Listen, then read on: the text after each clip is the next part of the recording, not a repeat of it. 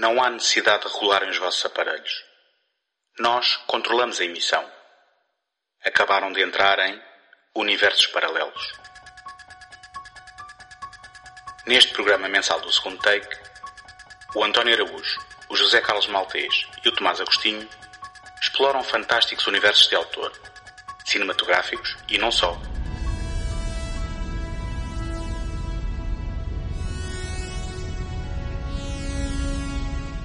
Mundos distantes em planetas desconhecidos até às áridas planícies do faroeste, não haverá pedra por virar numa busca contínua pela centelha de criatividade que alimenta a nossa imaginação.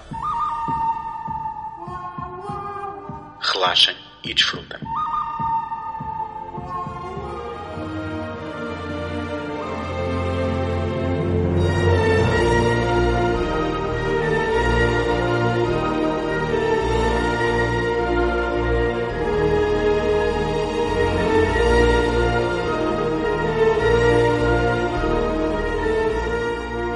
Olá, sejam muito bem-vindos a mais um episódio de Universos Paralelos.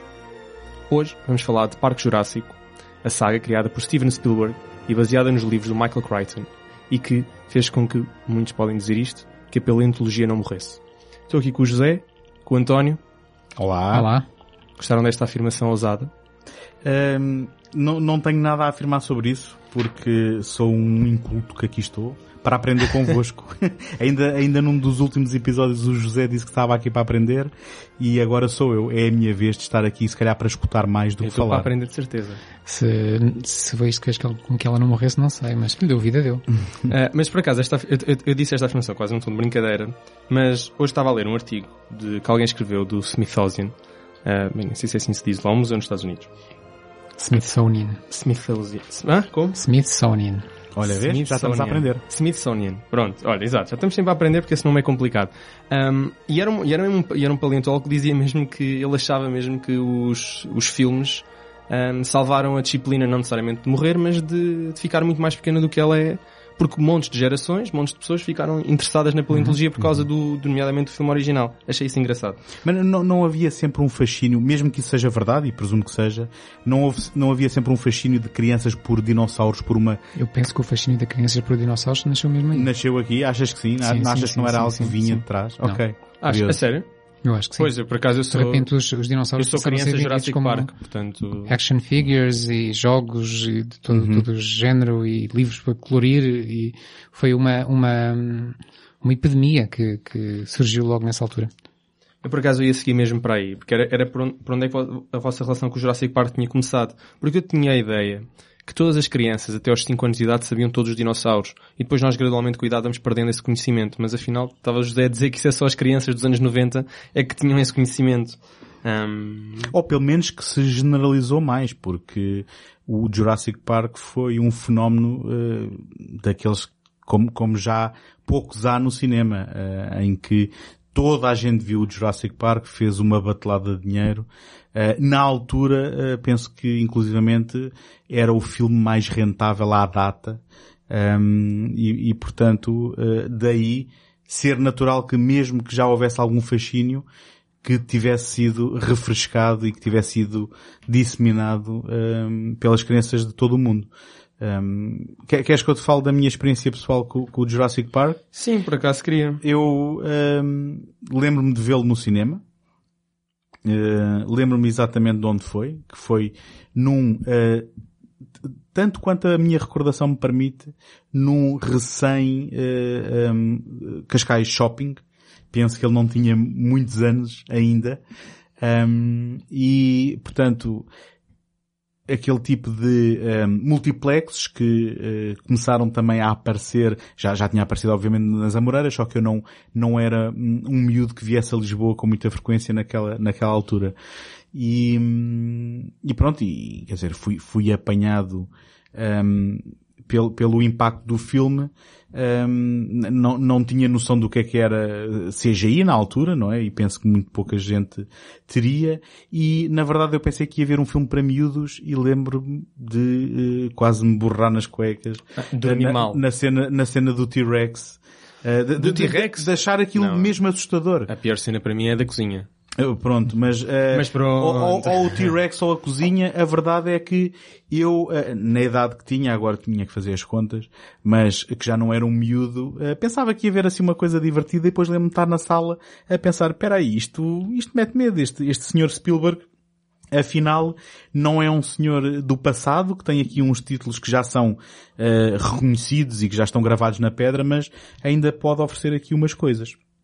Eh, muito rapidamente, eh, conto só também que, passado uns anos, quando estreou o Lost World, eh, Jurassic Park, a sequela ao Mundo Perdido, eu, por uma qualquer embirração, eh, com o Spielberg e com aquele filme, não vi, não vi este filme e não o vi durante muitos anos e penso que ainda hoje não o vi em condições. Vi-o na televisão eh, uma ou duas vezes, oh, oh, minto, agora, agora para isto vi, mas nunca o tinha visto em condições. Ahm, em contrapartida ao 3 que toda a gente vilipendia, ahm, eu, eu sempre gostei. Achei que não tinha a ambição dos outros, mas que era uma aventura ahm, que, que a mim sempre me divertia.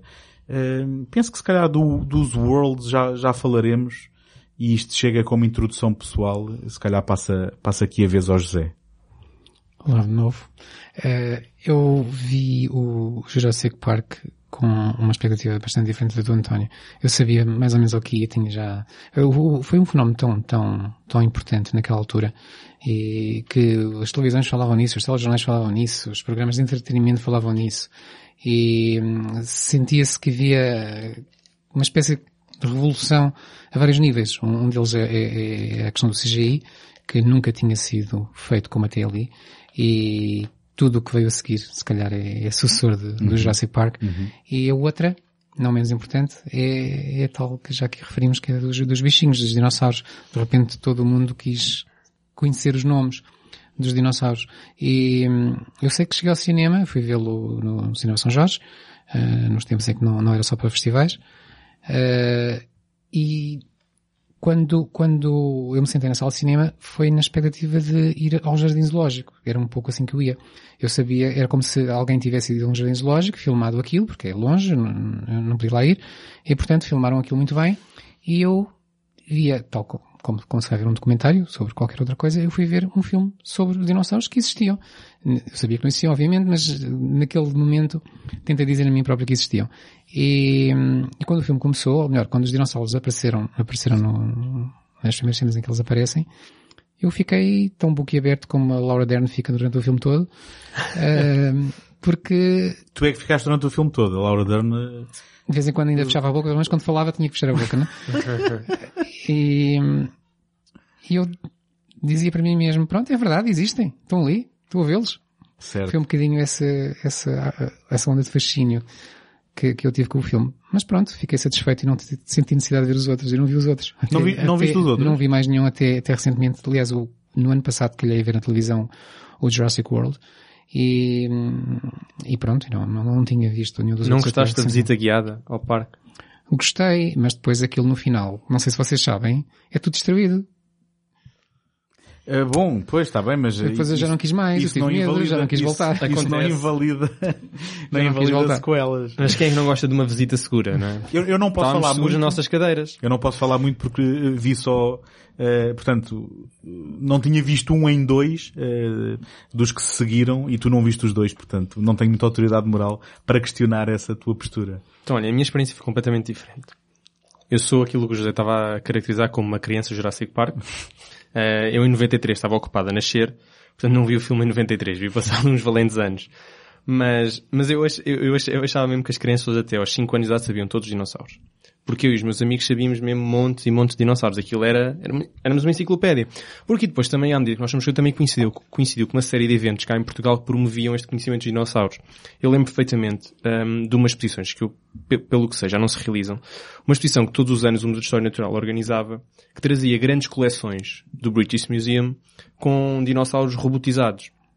E pá, em 2002, 2003 fizeram uma exposição gigante em que ocuparam o, o Museu de História Natural todo, em que trouxeram, hum, portanto, robôs, dinossauros do mundo inteiro, fizeram uma exposição, parecia mesmo o Jurassic Park, porque os, o- o- os dinossauros, eu lembro perfeitamente do T-Rex, eu assustei-me imenso, porque ele mexia-se, eh, andava, rugia, fazia essas coisas todas, e portanto, havia também uma envolvência aqui em Portugal que ajudava a que nós fôssemos fanáticos por dinossauros Uh, eu lembro que havia bonecos, havia aqueles kits de escavação, Uhum.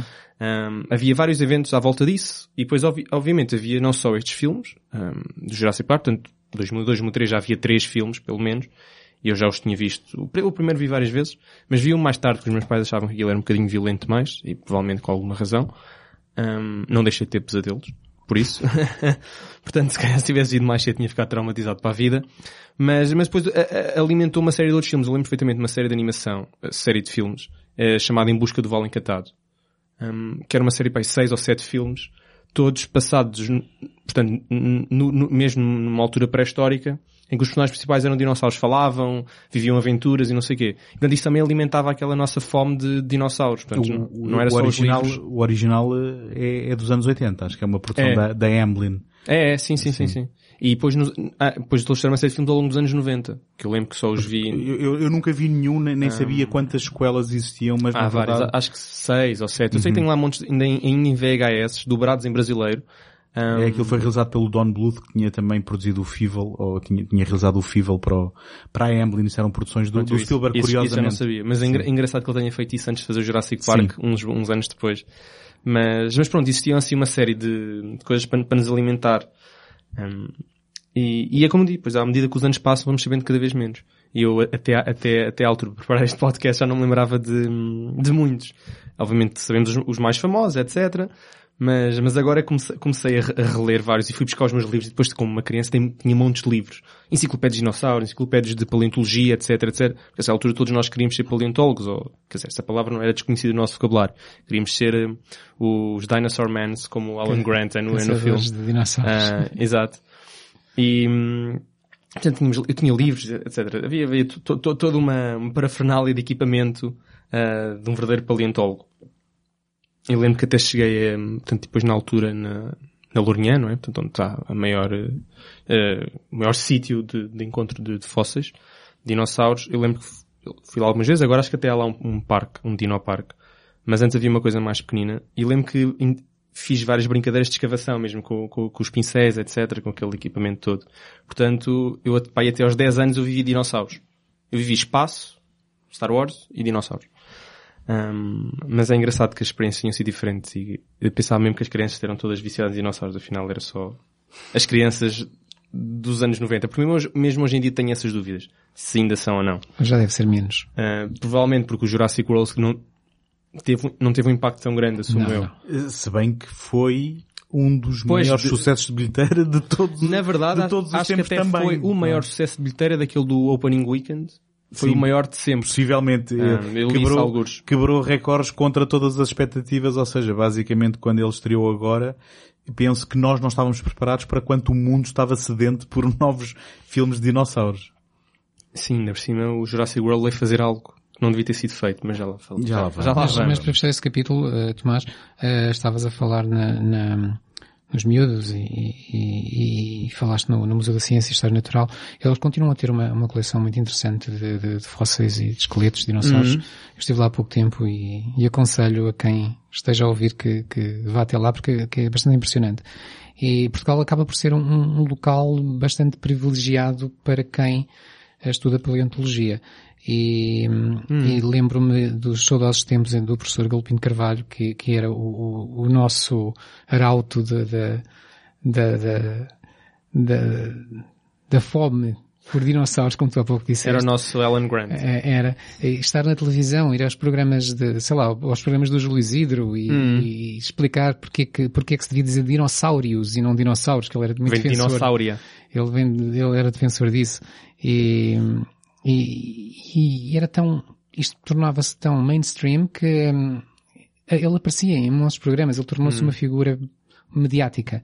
Coisa que em Portugal, para um cientista, é caso único, provavelmente. Sim, e no mundo inteiro cada vez menos, não é? Diria eu. Sim, eu, eu acho mesmo que cada vez menos é, temos cientistas eh, rockstars, ah, por assim dizer. Ou, ou tendemos para isso, pelo menos. Sim, ou, ou, ou pelo menos eh, na- a fazer difusão na televisão, sei lá, como tivemos o Carl Sagan e outros. Ahm, mas, mas, mas a verdade é que estes, estes, filmes tiveram um impacto muito, muito grande em mim. Eu, por acaso, nunca li os livros. Uh, pelo menos os dois livros do, do Michael Crichton. E depois há uma série de, sei lá, spin-offs, coisas, quase fanfictions e etc. Mas os dois livros do Michael Crichton nunca li. Só soube muito tempo depois que era baseado num livro até. Não sei se vocês leram os livros ou não. Não, nunca, nunca li também. Desta vez estamos todos a zero, não. não. Bolas. É que, é que ainda por cima, supostamente, quer dizer, já li algumas coisas dele e eu, eu gosto da maneira como ele escreve. Portanto, eu não li, foi, calhou porque eu podia ter lido quando era, quando era mais, mais novo. Um, mas agora, por falar, por falar em Michael Crichton, portanto, ele, ele é a pessoa a quem temos de dar um certo crédito por ter criado este mundo, não é? Porque ele, ele escreve o primeiro, o primeiro livro com o mesmo nome do, do filme Jurassic Park em 1990, se não estou em erro. Sim, é um, um pouco, sim. é um pouco antes, sim, é 90. Publicado em 90, sim. Pronto, é publicado e, em 90. E já agora vendido por um milhão e meio sem uh, ainda ninguém o ter lido. Exa exatamente, sim, os exatamente. Direitos, os direitos para, exatamente. Para Acabou, revelou-se um sucesso. O Spielberg lançou, lançou o primeiro em 93 e depois, dado o sucesso do primeiro, houve uma pressão grande para o Michael Crichton escrever um segundo, que curiosamente, o Michael Crichton nunca tinha escrito uma sequela a nenhum dos livros dele. Se formos ver, todos os livros dele são, são únicos. É, foi a primeira vez que ele escreveu uma sequela, foi este Lost World. Se bem que, posso te interromper, o Jurassic Park é ele próprio quase uma sequela do Westworld, não é?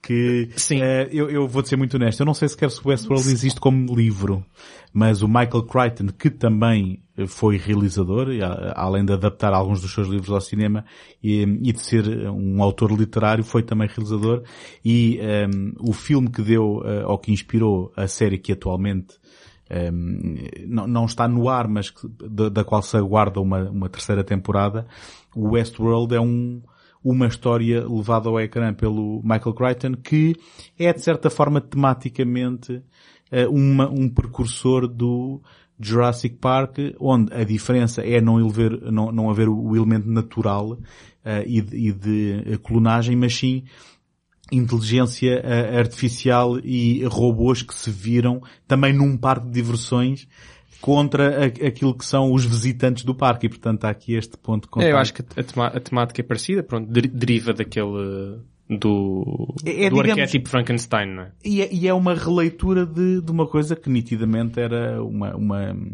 preocupação temática do Crichton, não é?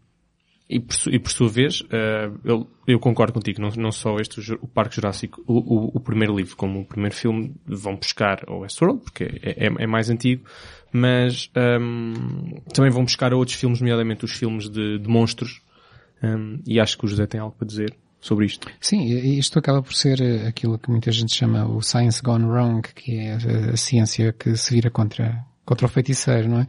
Feitiço contra o feiticeiro, uh, que é, que é um, um, um, dos maiores filões da ficção científica.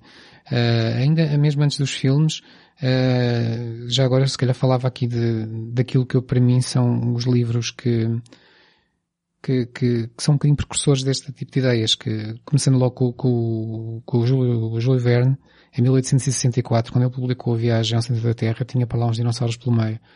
E hum, depois, curiosamente, o Arthur Conan Doyle, que toda a gente conhece pelo, pelos livros do Sherlock Holmes, tem um, um, um livro chamado O Mundo Perdido, Lost World, que depois seria o título também deste segundo filme da saga de que estamos a falar hoje, e que é de 1912, que, que tem a ver com uma, como diz o nome, um, um, um local perdido no tempo onde as pessoas vão, vão encontrar dinossauros. Um, o outro autor famoso também da, da, do início do século XX e na ficção científica que é o Edgar Rice Burroughs tem vários vários conjuntos de, de contos ou de livros uh, séries uh, em que ele fala de dinossauros onde um, um deles é chamado At the Earth's Core e o outro The Land That Time Forgot o primeiro em 1914, o segundo em 1918, que são, que são precursores de, de, de, de séries de livros onde ele, onde ele põe os personagens a, a descobrir mundos perdidos, mundos que têm dinossauros e outros animais pré-históricos.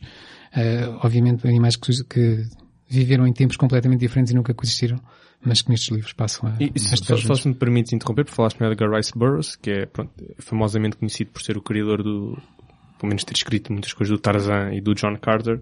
Um, eu acho que existe, eu agora não consigo ter 100% de certeza, mas ele chegou a fazer crossovers Sim, do Tarzan, Tarzan com os dinossauros. Chega a encontrar ilhas de dinossauros. E sim. o John Carter também. John Carter não sei. Um, e depois ele, ele, ele, há, há uma história muito famosa em que, portanto, é o John Carter, não é? Está, está lá em Marte, mas há, uma, uma, uma, uma série qualquer, ou, ou uma minissérie em que o John Carter está na Terra mas, portanto, na altura dos dinossauros e há também uma mistura, mas ele claramente gostava muito de fazer esses crossovers na sua, dentro da sua própria obra. Portanto, foi só uma parte. Sim. Mas, mas não, não é só na literatura que há esta herança de monstros e o próprio Spielberg diz que quando se interessou em fazer o Jurassic Park, que ele o encarou quase como se fosse uma sequela do seu próprio filme Tubarão. E que, Exatamente. como toda a gente sabe, é um Sim. filme que eh, marcou uma geração, ainda hoje é considerado um, um- filme muito importante da década de 70 e, e que também popularizou pelas piores razões, neste caso, um, um, um animal eh, que, que impediu muita gente de entrar, de voltar a entrar na água e que se nós formos a pensar bem, o, o tubarão eh, é um dos animais, e agora corrijam-me se eu estiver errado, que eh, a sua forma atual é daqueles animais que datam ehm, mais atrás em Sim, termos sim, daquilo sim. que, que- que foram a evolução deles. Ou seja, mais cedo chegaram àquela máquina de matar perfeita que, que- que são ainda hoje. Sim. E portanto, também há essa curiosidade aí só. Depois apresenta os filmes. Curiosamente, em 1925 há o primeiro, a primeira adaptação do, do Mundo Perdido do, do Conan Doyle. É um filme que tem no início até algumas imagens do próprio autor, se calhar das poucas que existem. Ahm, é um filme onde os personagens vão para a América do Sul porque há lá uma, um planalto onde muito inacessível e, e no qual há dinossauros. Quando chegam lá ficam muito entusiasmados por ver aqueles dinossauros todos, mas depois as coisas começam a correr mal, como é óbvio. E tem uma coisa curiosa que é um dinossauro que acaba por cair do planalto, mas não morre, vem cá para baixo, depois eles pegam nele e trazem-no para Londres. Depois ele acorda em Londres e não está muito, muito satisfeito. Isso faz lembrar coisas que depois vamos ver nos filmes do, da- desta saga. Um, um outro filme que, que, que se lembra destas coisas é o King Kong, 33. Hum. Também vemos o King Kong lutar com outros, com outros picharocos. Bom, já, já agora, deixa-me só fazer aqui o apontamento que na versão original penso que foi cortada uma cena em que ele lutava com um dinossauro que depois é recuperado no remake do, Do- Peter Jackson. ex- Exatamente. Depois temos em 1940 um filme chamado Um Milhão de Anos Antes de Cristo, onde os seres humanos co- co- coexistem com os dinossauros, curiosamente. Só um milhão. Foi assim que se chamou. Uh, depois, nos anos 50, tem- eh, então aí o filão eh, cresce, porque há aquela, aquela paranoia do nuclear, aquela paranoia de- de- das, das mutações, das transformações, começa-se também a falar das invasões extraterrestres, de repente tudo são monstros, tudo são, são inimigos e, seja alegórico ou seja mais, mais, mais literal. E surge uma série de filmes série B ou série C ou, ou ou ou outra coisa pior. Série Z. É. Eh, nos, anos, nos anos 50, n- The Lo- Lost Continent de Sam Newfield, The Beast of Hollow Mountain, eh, de Edward Nassur, The Land Unknown, de Virgil Vogel, filmes que provavelmente nunca ninguém viu. Eh, Não, não há também uma adaptação do próprio The Land That Time Forgot?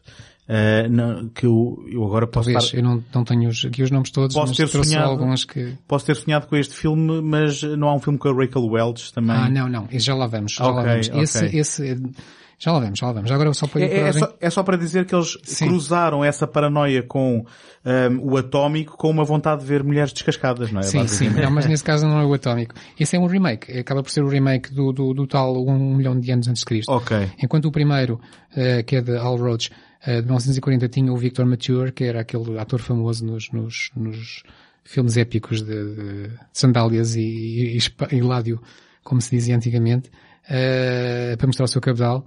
O, em 1966, curiosamente produzido pela Hammer, Ok. Uh, surge um remake com a Rebecca Welsh, em que o, o objetivo ali era mostrar uh, como as, as, as senhoras pré-históricas andavam de biquíni.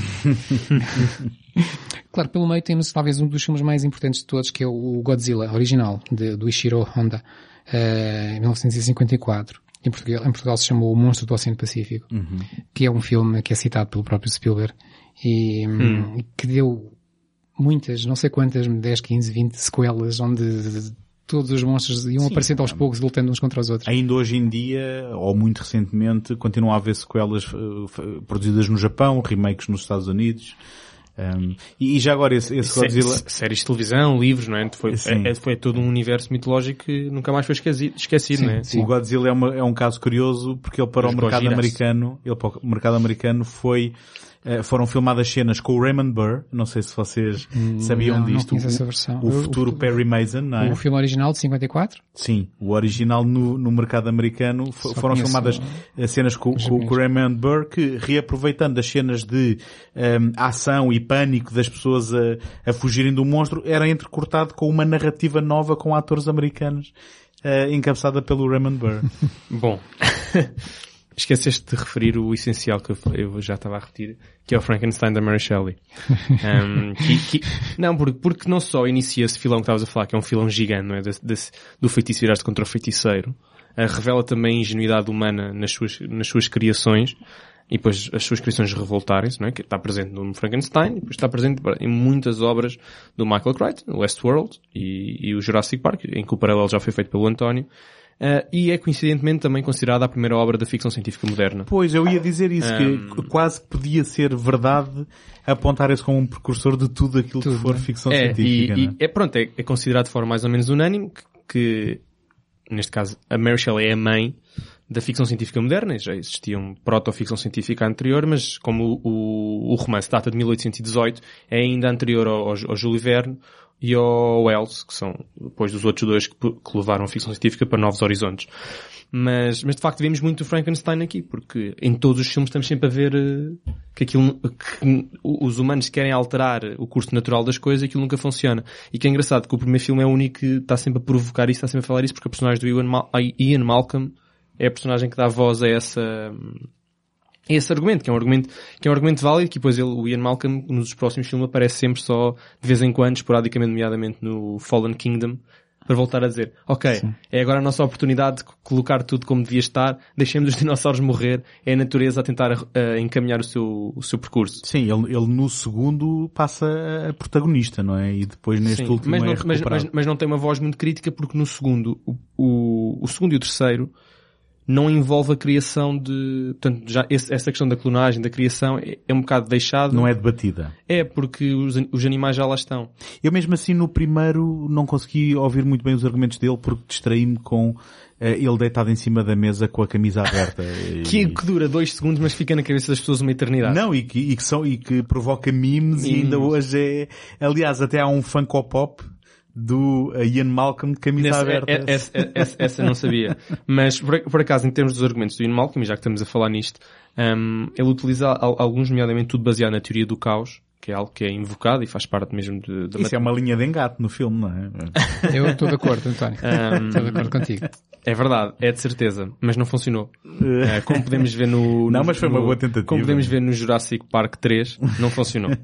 Um, mas ele, ele, hum, puxa assim a cartada da teoria do caos, né, da imprevisibilidade dos sistemas complexos, para justificar que nós não conseguimos controlar nada e é por isso que as coisas funcionam mal, e que depois é, é provado que é mesmo assim, começa logo com a parte da procria- de procriação, um, que é uma parte engraçada que dão, justifica o argumento do Ian Malcolm, mas por outra razão que é aquela do Life Found, found a Way. Exatamente, e que Ah. também era isso que eu ia dizer, oferece-nos também uma daquelas frases que podemos usar no Facebook. Hoje estás virado para aí. Não, mas, mas é verdade, porque é uma daquelas frases míticas que toda a gente sabe, eh, ou, ou se lembra e que se calhar poderá ou não saber de onde veio, mas que é de a vida encontra um caminho. E, é uma, é uma e- frase e- marcante. E é no primeiro filme é usada. Eu não contei, mas devia ter contado o número de vezes que essa, Sim, que essa sim. frase é usada, mas é facilmente mais de 10 ah, é, vezes. é martelada, ok, não me Ah, lembrava. não, é não, muitas vezes martelada. não me apercebi que era martelada. Já nem digo o próprio Ian Malcolm martela bastante, mas depois o Alan Grant parece que Mais ficou ainda, acho que, acho que é mais ele ainda que É, ele fica completamente obcecado com o Life Agora, Finds a o- Way. quando, quanto ao caos, eu, eu ia dizer, disse há pouco, concordo com o António, eu acho que, que na altura, eh, como tu, Tomás, te lembras muito bem, em 1993, Exato. eh, Por entre biberão. estava naquela, naquela, naquela altura, eh, estava muito na moda as teorias do caos. Eh, saíam livros todos os dias, havia debates, e, e- e Ok, eu acho que o Spielberg, ou, alguém quer que, que pensou no assunto, eh, achou que ter ali um matemático que falasse de caos, pronto, era uma mais-valia para o filme, porque se, se fala de caos num filme que pretende ser científico, o filme passa logo a ter idoneidade científica. Eh, Pareceu-me que foi um bocadinho isso, porque não é isso que justifica coisa nenhuma, a meu ver, na, naquela, naquela história.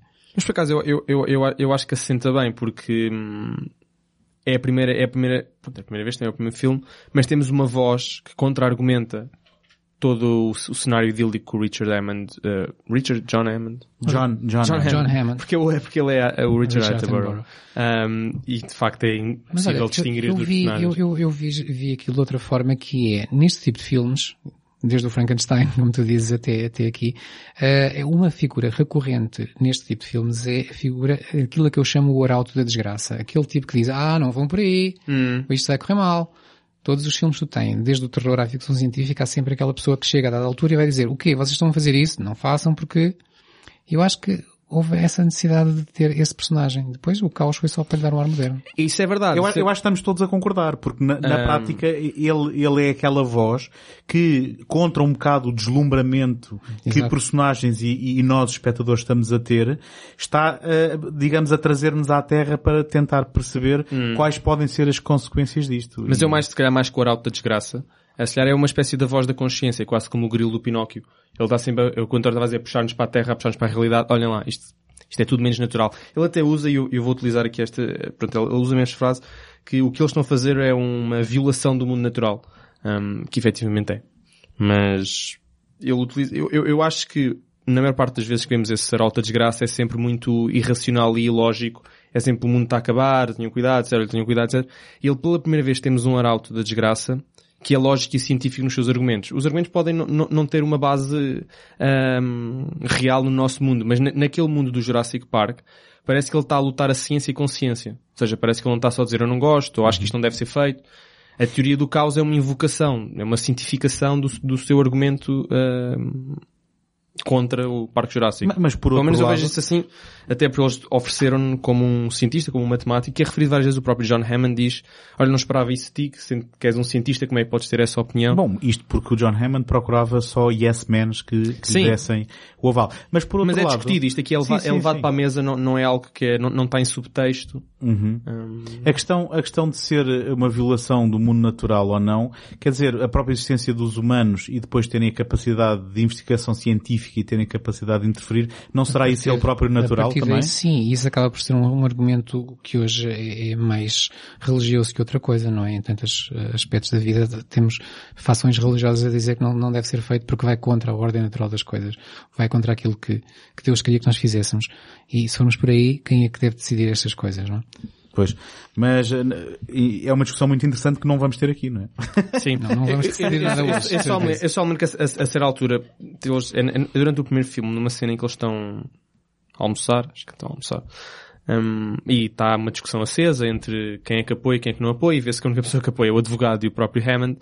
Hum, O advogado por razões óbvias, não é? Exato. Porque o advogado, a primeira coisa que ele vê, ele está sempre a comentar. Isto vai render imenso, vai render imenso, montes de dinheiro, vamos vender bilhetes a 10 mil dólares, Já está a 2 mil pensar no dólares. marketing de tudo. e, e o Hammond mandou logo, não, isto é para todos. E ele, ok, ok, fazemos um dia de promoções. Ah, mas pronto, durante essa refeição, está a haver assim uma discussão acesa entre, entre as várias partes, e o, e o Ian Malcolm levanta este argumento, que isto é, é, é contranatural, etc. Não devíamos estar a ressuscitar eh, estas espécies extintas. E o, e o Hammond diz, ah, mas o Hammond diz qualquer coisa, ah, condores. O condor é uma espécie extinta e se, e se, e se fizéssemos clonagem de condores, qual é, qual é que seria o problema? E o Ian Malcolm dá a seguinte resposta, ou pelo menos é nest- nestas linhas, que os, os condores não foram uma espécie escolhida pela natureza para ser extinta, foi o próprio humano, através de atos como desflorestação e etc., que o levaram à extinção e que são coisas completamente diferentes. Enquanto que os dinossauros foi a própria natureza que os escolheu para ser extintos.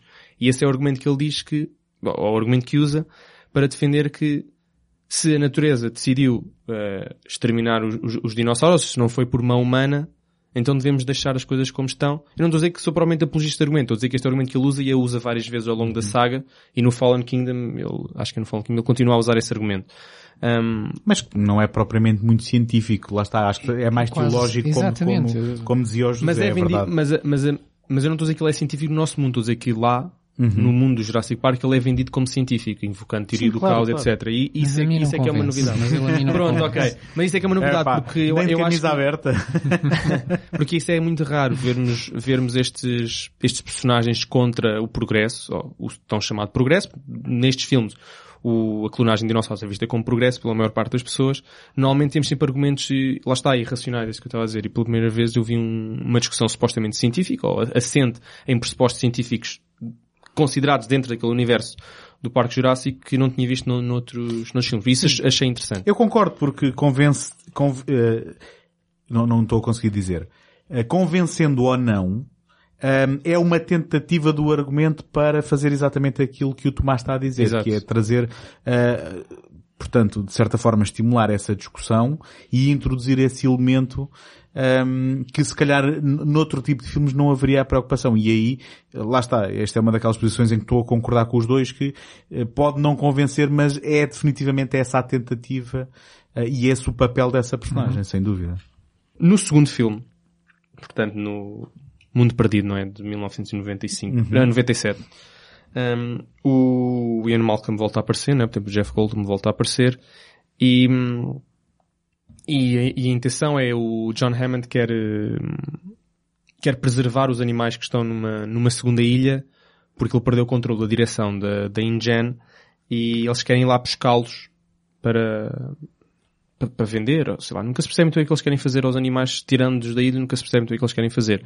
Mas ele, Chama-se Hamm- isso MacGuffin. Exato. É, é, é, é claramente uma MacGuffin, mas é, é, é Mas menos... no final eles vão levá-lo para, para San Diego, vão levar um T-Rex para San Diego para, para exibirem. É, não, é, é, não, é, É o um parque King Kong. temático. Agora é que eu lembro, eles queriam construir um parque temático em San Diego, é isso mesmo. Afinal, é- era um, continua a ser uma MacGuffin porque nunca tem uma consequência Sim, mas é- real. É a mesma lógica do King Kong, não é? De, de exibir os monstros Exato. em... Sim. Exato. Na, na verdade, agora estou a lembrar, é, é mais disso. Havia, eles queriam mesmo construir um parque temático em San Diego porque reduzia os custos. Era, esta esta era, era, era a razão, porque era muito mais barato construírem algo num centro populacional onde as pessoas podiam ir do que ter que levar pessoas Sim, é um para a ilha, etc. Exato. um parque, era mais era um zoo. zoo. Um, e, e o, o- portanto, o, o, e o Ian Malcolm diz que, diz que não vai, obviamente nunca mais lá, nunca mais lá vai voltar, e depois, obviamente volta, não é? Ah, mas, mas, mas, mas a, a questão aqui é, o Ian Malcolm está a ter tá a ter uma conversa com o John Hammond no início do segundo filme, e o John Hammond está a convencê-lo que sim, temos que preservar esses animais, temos que documentar, não sei o quê. E o Ian Malcolm tem esta tirada, um, diz assim, posso, posso, pois, passaste de capitalista a naturalista num instante. Um, e eu, eu eu achei isso muito engraçado, porque nunca tinha pensado, ou pelo menos nunca tinha encarado a personagem de John Hammond como capitalista no primeiro filme. Um, Se bem que ele foi eh, uma personagem atenuada, eu não tendo lido dos livros, mas sei que foi atenuada dos livros para os filmes em que ele era, eh, digamos, um, lá está, um capitalista sedento e, e sem escrúpulos no, no- no livro e que no filme tinha sido atenuado. E pelo menos a ideia com que ficamos do Eman é, é de alguém que genuinamente acredita naquilo que está a dizer. Eu encararia mais essa, essa, essa conversa como hum, alguém que, eh, para justificar as suas ações, ele racionaliza também tudo, não é? E eh, não sei se há uma inversão assim tão grande como haverá depois com a Bryce Dallas Howard. Eu ia dizer que eh, aplicava-se-lhe exatamente esse, essa, essa inflexão, não é? Ela é capitalista, não é bem assim, porque ela não é ela que é dona daquilo, mas de qualquer maneira ela dirige aquilo com mãos de ferro. Mulher de negócios, não é? Exatamente, pensa só no, no, no fator de, de negócio e depois no, no, no, no quinto filme, chamamos-lhe assim, o Jurassic World 2, uh, Fallen Kingdom, ele, ela é, é uma filantropista praticamente, Certo, só certo. quer fazer o bem ao mundo e, a todos e aos Exato. animaizinhos. E, e, e, Mas eu acho, preciso, eu, eu- eu acho que a mudança, é, a mudança é muito mais drástica. Porque, porque eu estava a pensar nisso e depois eu, vi, eu, eu, portanto, eu para ver, para preparar-me vi primeiro por acaso, vi de uma maneira esquisita e só vi o primeiro filme hoje. E estava a ver o filme e ele, ele diz várias vezes a seguinte frase que é, é quase tão clichê como a vida encontra um não caminho. percebi qual, qual deles? O John Hammond. Ah, o, portanto, no, no primeiro filme. Sim. Algo do género, não poupeia despesas. Uhum, Ele sim. está sempre a dizer isto. É. É um E, portanto, chavão dele, sim. É, e isto, isto aliado àquela conversa, e por, por isso é que eu me lembrei da conversa do capitalista naturalista que eles, que eles estão a ter ao, à refeição, quando ele diz que não, isto é para todos, não, não quero cobrar 10 mil euros. Por isso é que se me estranhou um bocadinho esta, esta mudança drástica de então estamos agora a caracterizar o Hammond como capitalista no primeiro filme e naturalista no segundo. Eu acho que ele sempre foi naturalista, simplesmente aquela era a melhor maneira que ele tinha encontrado de preservar animais e de Exato. sustentar, Sim, sim, de concordo. sustentar aquilo. Mas é discutível, porque se assim fosse não tinha aberto um parque para ter visitantes, não é? Porque tudo aquilo estava montado. Mas precisava de para sustentar ser, um, despesas. para ser um espetáculo. Uh, certo. Eu, eu, Eu vejo mais assim. Eu compreendo, compreendo a crítica, Um, porque eu, a mim também me parece que é uma pessoa que pelo menos convenceu a si próprio Sim, ele que está muito a fazer- maravilhado. Sim, ele ele está muito maravilhado Sim. com o objetivo e com, com os resultados que já conseguiu. Agora, Sim. não sei se o caracterizaria exatamente como capitalista. Pois, Um, eu acho que eles foram buscar a caracterização, e estavas tu a dizer, do, do livro. Ah, Um, e- e- ou possivelmente foi uma frase um bocadinho infeliz no sentido de demonstrar como ele racionaliza, eh, independ- eh, ou seja, em função do contexto, não é? Hum. que vai Claro, dizer claro. aquilo que lhe interessa para se justificar os seus próprios meios, não é? Eu por acaso tinha uma ideia do Hammond muito pouco racionalista, que ele era muito mais eh, romântico, porque ele, ele, ele está sempre completamente a viver na, na ilusão de que as coisas vão funcionar, mesmo quando... em todos os filmes. Portanto, Certo, ele, ele certo. está sempre naquela ilusão de não, isto funciona, é desta vez. Mas É mesmo- desta- Até mesmo no no final do primeiro, primeiro, no sim. primeiro, quando, portanto, antes, imediatamente antes do final, ele- quando o Ian Malcolm está lá na, na máquina, ele diz, o segundo vai ser muito melhor, porque eu já aprendi com os. Ou seja, ele continua, já morreu Sim. montes de pessoas, os animais Mas todos à solta, é, etc. é habitual arrogância também É, nos é, filmes, não certo. é? A ubis É. que leva à perdição. Mas é, mas é, mas é, é muito, é muito engraçada é- essa vertente. Um, no terceiro filme, o, o terceiro, o terceiro filme, há bocado Posso, posso, desculpa, antes de passarmos ao terceiro, se me permitires, só aqui uma, uma particularidade que é um, o Michael Crichton, como tu disseste, nunca tinha escrito uma sequela Hum.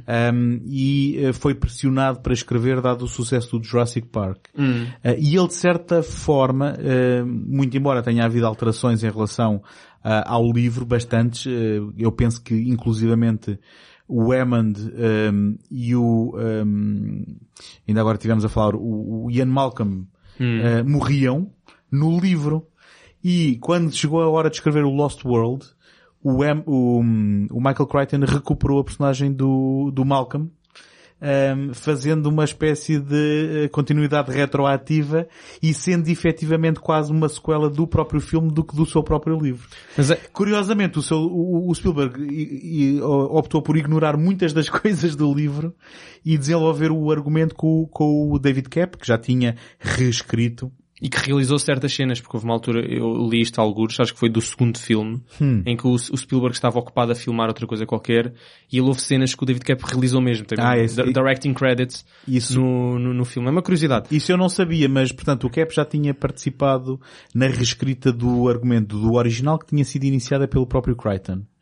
E depois no segundo eh, o par voltou e ehm, o, o Crichton inclusivamente acho que eh, percebeu muito cedo depois da experiência do primeiro de que assim que vendesse o seu argumento já não estaria propriamente muito envolvido no, no, no projeto e eh, bem certo que eles depois alteraram-lhe muitas coisas do livro, sim. Alteraram mesmo muito só ainda antes de entrar no terceiro, por acaso estava agora a lembrar, o livro Lost World é radicalmente diferente do, do filme Lost World, mesmo no tema. Enquanto que o, o, o livro do Lost World é uma missão de salvamento, um, porque há, há uma personagem que eles introduzem no livro que não, não é introduzido nos, nos filmes, que é um, de um tal Richard Levine, um, que vai para lá, vai parar à ilha, de alguma maneira, e, e depois é, é, é lançado uma rescue party para, para o salvar. Portanto, vai, vai lembrar muito o, o que foi feito no terceiro, mas é feito no segundo, portanto, no livro. E que é a história do Conan Doyle no The Lost World. Pronto, essa, não, não, não sabia, mas pronto, então vai, tam vai também buscar aí essa, essa herança de certeza. E- e Depois só- o filme fez outra coisa completamente. Ignorou essa personagem, portanto, ou seja, não existe salvamento nenhum, é, um- é uma, uma missão de, de, de documentário, até que temos um personagem mesmo que é um documentarista, Um, e é engraçado ver que eles mudaram mesmo o foco. A única coisa que eu acho que o, livro e o filme têm essencialmente em comum eh, é as, um, nem as personagens, é o facto de ser numa ilha B, Certo, certo. que é a isla Um, Sorna, não é? Sorna, acho eu. Acho que sim, Sorna, e, sim. E, e supostamente a cena de, com os atrelados penduradas do, do, do precipício. Ahm, Hum. Agora, também só, só um último apontamento e já, já deixo continuar por onde dias, que eh, tal como já tínhamos falado aqui no, no caso do Indiana Jones, curiosamente também do Spielberg, também houve eh, muitos elementos que quando eram descartados de um filme eram depois reaproveitados mais à frente. E portanto, há coisas que e, potencialmente estão no livro do Jurassic Park, mas depois que aparecem no, no segundo ou no terceiro filme porque tinham sido descartadas na adaptação desse e depois foram reaproveitadas mais à frente. Eh, Não sei dar exemplos concretos, mas há aqui ehm, eh, apontados muitas circunstâncias em que isso Faz, sentido, aconteceu. faz sentido, pouparam, pouparam custos. Depois, no, no terceiro filme, o terceiro filme chama-se só Jurassic Park 3. Três. em que o 3 é uma garra. Que- exato, o 3 rasga o- a tela. Um, e, e volta, curiosamente, se nós vermos só os três primeiros, a Isla Nublar, pelo qual o Parque Jurássico ficou famoso, só, só, só, só aparece num filme. Porque os outros dois estão na Isla Sorna.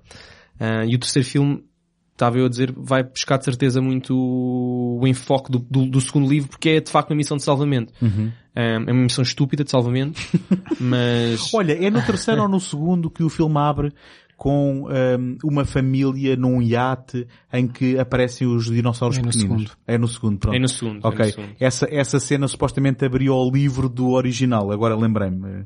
Já E é- tínhamos passado, mas E lembrei-me. é por essa razão que isso acontece que a empresa, portanto a InGen, eh, quer ir lá buscar os animais para, ser- para evitarem ser alvos de lawsuits gigantes. Uhum. Um, e depois o Richard Hammond tenta, tenta intervir ao mesmo tempo e diz, ok, mas tá bem, mas vamos, temos que documentar isto para provar às pessoas que eles merecem estar ali naquela reserva natural, por isso é que é causa naturalista, o Hammond não quer que eles saiam dali. Um, portanto, ele já nem pensa em, em capitalizar nem ganhar, ele só quer olha, deixa-os estar, eles encontraram ali a sua reserva natural, aquilo é deles. Uhum. Um, temos é que proteger a reserva natural para as pessoas não, não, não entrarem. No A terceiro, não, depois ser, a volta não ser que ganhem asas, não é? a não ser que ganhem asas, porque depois houve, houve sempre questões. Lá está, depois de analisarmos isto como um todo, e fomos ver o terceiro, ficamos a saber que havia uma série de compounds que desconhecíamos a existência deles. Por exemplo, um aviário. Uhum. Porque é que há um aviário ali, e nunca tínhamos visto um aviário, nem no segundo filme, nem, Porque temos de ter alguma coisa nova, não é? Claro. Portanto, obviamente, os, os, os dinossauros iam todos sair dali eventualmente, ah, nomeadamente os voadores. Mesmo a estrela da companhia no terceiro já não é o T-Rex, não é? Eu nem sei eh, qual será, mas é um que eh, na própria, no próprio póster é, tem assim o focinho mais longo e eles tentam sempre encontrar um, um elemento que seja refrescante em relação ao anterior para não estarmos sempre a ver supostamente o mesmo filme. Sim, e depois o, o, o Jurassic World diz, di- diz epá, dinossauros já nós conhecemos, vamos inventar. Vamos inventar assim. Ah, mas já lá vamos. acaso também me chateou um bocado. Ah, não sei se havia necessidade, mas tematicamente talvez, Mas já- mas talvez haja. Mas o, o, o portanto, é uma missão, missão de, de salvamento. Vemos pela primeira vez de dinossauros voadores, hum, que nem sequer são dinossauros, são, é outra, hum, outro tipo de, de bicharocos chamados pterossauros. E, e uma série de outros personagens. Até o a dizer, eles em todos os filmes vão introduzindo novas, novas espécies. E também será, será justo dizer que o terceiro eh, descarta qualquer ehm, preocupação temática ou discussão que tenha havido nos outros, não é? Sobre ehm, a moralidade ou sobre ehm, Eh, Sim, porque já, já- qualquer, já- qualquer conflito entre natureza e, e os ciência. dinossauros já são, E é um filme de aventura, não é? são, lugar, e são, são um lugar comum. Na Certo. verdade, não há qualquer diferença entre aquele filme de salvamento e um filme de salvamento de um outro qualquer terreno inóspito. A única coisa também que eles introduzem, eh, que, que também seria um- uma grande novidade em relação aos outros, é aquela eh, possibilidade eh, veiculada no filme de que depois haveria uma forma de os eh, Raptors, Velociraptors, não é? Poderem comunicar entre eles e terem ali um sistema de, de- de comunicação e uma relação que, que não se imaginaria, não é? Ahm, que, que já agora a gente Sim. tem estado a falar dos, dos dinossauros e escapou dizer que se calhar o- a seguir ao T-Rex os Velociraptors foram aqueles que mais beneficiaram com a popularidade com, com estes filmes, não é? Sem dúvida, até porque se calhar ninguém os conhecia, ao contrário do T-Rex, que Uhum. pronto, quando mais não seja havia uma banda nos anos 70 com esse nome. Eh, eh, e quanto aos Velociraptors, eu por exemplo, quando fui ver os tais, o, o tal filme em, em 93, não conhecia o nome. Eh, mas já agora, eh, chamando aqui mais algumas questões, hou- houve, houve algo que eu achei interessante nestes filmes, principalmente no primeiro, que é o facto de de haver muito da parte da personagem do Grant, que é o Sam Neill, aquela preocupação de nos falar de comportamentos e daquilo que ele estava a aprender com comportamentos, que é coisas que se calhar nós, quando lemos os, os- os livros ou consultamos as enciclopédias sobre os dinossauros, eh, poderemos ler um pouco, mas tudo na base da especulação, porque quando temos fósseis não podemos inferir daí muitas coisas quanto a, comportamen- a comportamentos eh, técnicas de, de, de- depredação, eh, relações sociais no, no- no grupo, etc. E, e, de repente o, o Grant vê-se na, na- na posição ímpar de poder estudar comportamentos e ele vai nos chamando a atenção durante o filme. Repara que eles fazem assim. Sim, eles Repara andam que, em bando, é Ao verdade, contrário do que se então. pensava, eles fazem não sei quê. Uhum, e eu achei isso interessante. Embora continue a ser especulação, obviamente. não- eles não existiram, mas, mas achei interessante chamar-se a atenção para, para essa necessidade e essa lacuna que existe Por razões óbvias de não, não podemos ter estudado os comportamentos destes animais. E, e, não só porque o próprio estudo dos dinossauros está em constante evolução e ainda há teorias que dizem que, por exemplo, a pele dos dinossauros pode não ser aquilo que a Exato, gente viu exato. no próprio filme porque há a teoria de que poderiam ser mais aproximados daquilo que são as aves. Sim. É, é, eu ia, Sim, ia- sim, ia- ok, ma- então- mais à frente do episódio ia falar mesmo disso, que é mesmo en- engraçado que na altura dos primeiros filmes tinha-se feito muito pouca investigação de, portanto, de como é que os dinossauros de facto, o aspecto deles. Já nem digo o comportamento, é engraçado que depois só, só no finais, nos finais dos anos 90 é que se começam a surgir as teses das tais do- dos factos dos dinossauros terem penas e etc. É engraçado é, falar sobre isso, mas, mas já lá vamos. Queria só fazer aqui um apontamento em relação ao comportamento do próprio Alan Grant, que ele no primeiro filme está muito deslumbrado com aquilo e está a colocar, está a fazer uma superimposição de uma série de teses com o que ele está a observar. Quase como a provar, ah, afinal eles andam em banda e não sei o quê. E depois no, no terceiro filme, que ele volta a aparecer, ele já está completamente oposto. Ele já diz, não, aquilo não vale, não vale um charuto. Na verdade, não podemos usar aqueles para estudar porque eles já estão super adulterados. Eh, o ADN deles não é um ADN puro. Até essa altura, logo no início do filme, ele está a dar uma palestra. E depois há um monte de gente com, com o manuário. Ele diz, alguém que não tem pernas relacionados com o Parque Jurássico. Eh, pronto, e toda a gente baixa. E quem não tem pernas relacionados com isso, toda a gente baixa. E depois há, um- há uma pessoa que levanta, levanta o braço e faz mesmo essa pergunta se podemos eh, comparar o comportamento dos dinossauros, dinossauros ehm, reais com aqueles que estão a ser vistos no, portanto, lá nas ilhas. E ele responde mesmo isso, que não, porque o ADN deles, como foi adulterado, eles na verdade só são monstros. Ele usa mesmo esta palavra, uma palavra um bocado bruta, que ele no primeiro filme recusa, quando a certa altura a, a personagem da rapariga diz, ah, estes monstros. E ele diz, não são monstros, são animais. Ele no terceiro filme, ele volta atrás e, e- e diz que na verdade muito pelo contrário eles são monstros porque não são, não são queridos da natureza, porque foram profundamente adulteradas e não podemos fazer uma superimposição do comportamento deles. Na- Essa parte é engraçada da mudança, da mudança do, já nem é da opinião, mas mesmo da atitude. Mas no limite, quem, quem é fascinado por dinossauros tinha que recalibrar o seu fascínio e o seu objeto de estudo, não é? Para esta nova realidade, não é? Ele era purista, só queria mesmo os Certo, instintos. certo. Mas no primeiro filme, ele, ele, ele- o, o miúdo, o Tim, pergunta-lhe mesmo, olha, agora que isto os dinossauros andam por aí, o que é que vai acontecer ao teu trabalho? E ele está mesmo genuinamente preocupado, diz, não sei, não faço a mínima ideia. Eh, como de género, olha, o meu trabalho vai acabar. E surgem depois outro, outros, outros trabalhos, como, não vemos, como não vemos no Jurassic World, a personagem do Chris Pratt, o Owen, qualquer coisa, é um etólogo. Acho, etólogo. Eu pensava que era um Indiana Jonesolgo. Ahm, que, Isso é só no modo de vestir. ah, na verdade, eu acho que até podemos dizer que ele é um paleontólogo. ah, ou seja, estu- estu- estuda o comportamento. Não, é, paleontólogo. é mais um de- estudioso do paleio do, Ah. do que um paleontólogo. Mas, mas é engraçado, estavas- o, o José estava a falar disso do comportamento humano e existe mesmo essa, do comportamento do humano, do comportamento, e existe mesmo uma, uma disciplina da, da ciência que é a etologia, que estuda mesmo o comportamento do, pronto, de seres, nomeadamente dos animais. E é engraçado que depois vemos no Jurassic World alguém que tem mesmo essa profissão de estudar o comportamento e de mudá-lo. Hum, é engraçado que eles foram buscar isso. Voltando agora ao, ao, ao terceiro Mas filme. desculpa, eu não sei, eu acho que há um bocado interrompi o José, não querias complementar aí nada em relação a... Eh, não, desta parte não. Eu tinha mais umas coisas a dizer sobre os três filmes num todo, mas não sei se Tomás queres eh, Não, acabar quero- o terceiro. Não, não, não. Podes, podes já dizer. O terceiro vamos falando. Eu- Acho que o, o terceiro queria- é o... é- Desculpa, Sr. Roberto, foi o que o António disse. É um filme de aventura. Eu queria só dar aqui dois, dois, dois outras, du- duas outras frentes de discussão, que são, ehm, uma, é o ponto de vista estético, eu acho que estes três filmes, um pouco naquilo que se viu na saga Indiana Jones, são filmes filmados de modo, eh, do, do modo de pensar que, que vem da banda desenhada, para mim. Uh, nós temos os, os típicos zoomings muito, muito acentuados, onde vamos uh, de um plano geral para o olho do personagem quase. Temos aqueles, aqueles planos, uh, como nós nos lembramos sempre do Indiana Jones, que baixa o chapéu e, ou melhor, baixa a cabeça, só se vê a aba do chapéu e levanta e vê-se a sombra do, do- dos olhos. Até parece que foi realizado pelo mesmo, não é?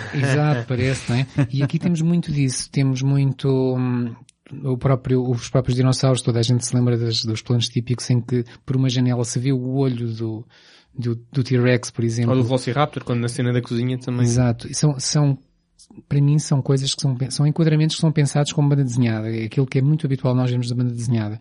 Ahm, e depois, não, até mesmo a nível narrativo, eu acho que isto é bastante evidente. Eu, eu, eu tenho aqui um exemplo ou dois que, que, que, que são quase patéticos, mas pronto. Por exemplo, no, no, no segundo filme, quando nós reconhecemos a, a personagem da Julianne Moore, se vocês se lembram, eles andam todos à procura dela. Gritam, Sarah, Sarah, onde, onde é que estás? Eu não sei o quê. E ela não ouve. E de repente nós ouvimos um clique de uma máquina fotográfica, é ela.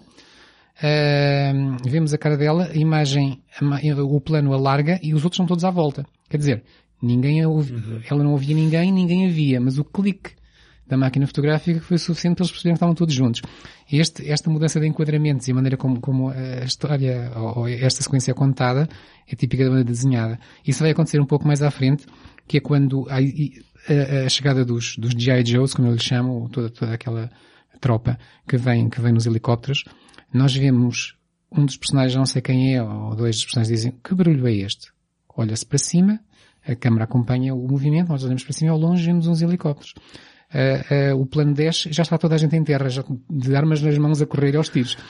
E, e pronto, é, é, são aquelas, aquelas, aqueles modos de contar com, com muitos saltos, com muitas elipses, uh, que são típicos da banda desenhada, em que nós, por pequenos enquadramentos, porque nos livros de quadradinhos tem que ser assim, temos uma história contada. E aqui parece ser isso que acontece. Não há grande necessidade de desenvolver a narrativa, mostra-se uma imagem aqui, mostra-se uma imagem ali e a coisa avançou. E, e, são, e são, sem realismo. É um modo de filmar para máximo impacto, diria, esse tipo de coisas exato, Exato, imagens, imagens-chave, plano-chave. Uh, depois há, há, um outro, a outra frente de combate que eu aqui ia abrir, uh, era a, a, nível de uma temática que me parece também muito, muito típica do Spielberg e muito evidente, que é, é o facto das histórias serem quase sempre vistas por crianças e haver aqui uma forte componente do que, é que são as relações familiares. Se vocês se lembram, no primeiro filme temos uh, o, o casal, que eu acho que eles, que eles podem chamar assim, do Grant e a, e a personagem da Laura Dern, que eu agora não me lembro o nome, uh, que, que, em que ela está sempre a provocar porque é que ele não quer ter filhos. Uhum. Uh, e ele acha que os miúdos são monstros, depois vai ter que andar com dois miúdos ao colo praticamente o filme todo. Uh, e, e, esta situação de que ela quer família, ele não quer família, depois vai sendo vista aos poucos também, até num paralelo com os dinossauros, que se vê que, ao contrário do que, do que se esperava, podem procriar. Uh, e a tal life will find a way, uh, a vida há de, há de, encontrar um caminho, que é algo que é debate entre, entre o, o tal casal mais importante do filme. No segundo filme, o que temos é, é um, um pai divorciado, o, não é?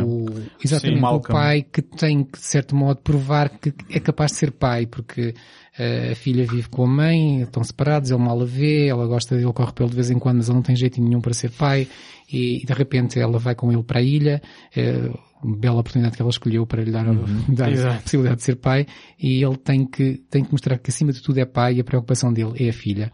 E no terceiro, uma filha com bastantes dotes acrobáticos, não é? Sim. Numa, famo numa famosa sim, cena. Exatamente. Dá, dá assim um, um, rotativo num Velociraptor. Aquilo acho que foi polémico na altura em termos da reação dos fãs, mas adiante. No terceiro filme o que temos é, é um casal que vai para a ilha procurar o filho e depois nós percebemos, entretanto, que eles estão divorciados e é a perda do filho que os vai unir. Uhum, uhum. A perda do filho e a morte, a consequente morte do, do do terceiro ângulo do já, triângulo. Que passa rapidamente a, a, a interessar, a interessar muito pouco. é um terceiro excluído. Mas, uh, e depois isto também se vai verificar nos outros filmes, mas, mas já lá vamos. Mas uh, pareceu-me que haver, da parte dos argumentistas, sempre a ideia de pôr aqui a questão da família no centro do filme. O, o, o impacto que o, a história poderia ter na família, na sua uhum. constituição, na sua importância. Uhum. E o próprio parque temático também era... Era para famílias, era o principal público-alvo, eram crianças, famílias, etc. O próprio John Hammond estava, estava, estava sempre a, a, referir isso. Eu gostava só de referir uma pequena coisa agora para unir os três filmes também, é que hum, eu, eu sempre tive alguma dificuldade em acreditar nos comportamentos das personagens. Não sei como é que tanta gente tinha tanta coragem. Um, porque eu, eu penso que a maior parte das pessoas teria a mesma reação que o advogado logo no primeiro filme. Morria logo passado 5 segundos. Porque eles, eles fogem de T-Rex. Mas era um filme menos interessante. Eles provocam T-Rex. Eles iludem Velociraptors, lutam contra Velociraptors e mais Mas olha, uma parafernália de Para mim a pior de cena é no, no, segundo filme, quando eles encontram um, um T-Rex uh, cria Yeah. Oh, coitadinho, está ferido, vamos logo connosco para o nosso acampamento. Pior ainda. Pode ser que o pai ou a mãe não, não descubram que ele aqui está e não nos venham matar. Exatamente. Mas, é... mas ó, Tomás, em, em, em resposta a isso, eu também te digo que a vida encontra um caminho e tu, num momento de stress, não claro. sabes também que tipo de adrenalina Epá, e de forças mas- vais encontrar para querer Mas não- sobreviver. o rácio, não é? o rácio esse, seria muito menos pessoas a sobreviver. Um, bom, e talvez um filme mais interessante. Ele sim. a morrer morrem muitos, não Sim. morrem os principais. Mas também olha que não morrem assim muitos. Ah, morrem muito menos do que se calhar deveriam. Ah, Deveriam. Quer dizer, Era bem ou seja, feito. um encontro com, com um T-Rex ou com um Velociraptor eu acho que resultaria sempre em morte absoluta de todos os intervenientes.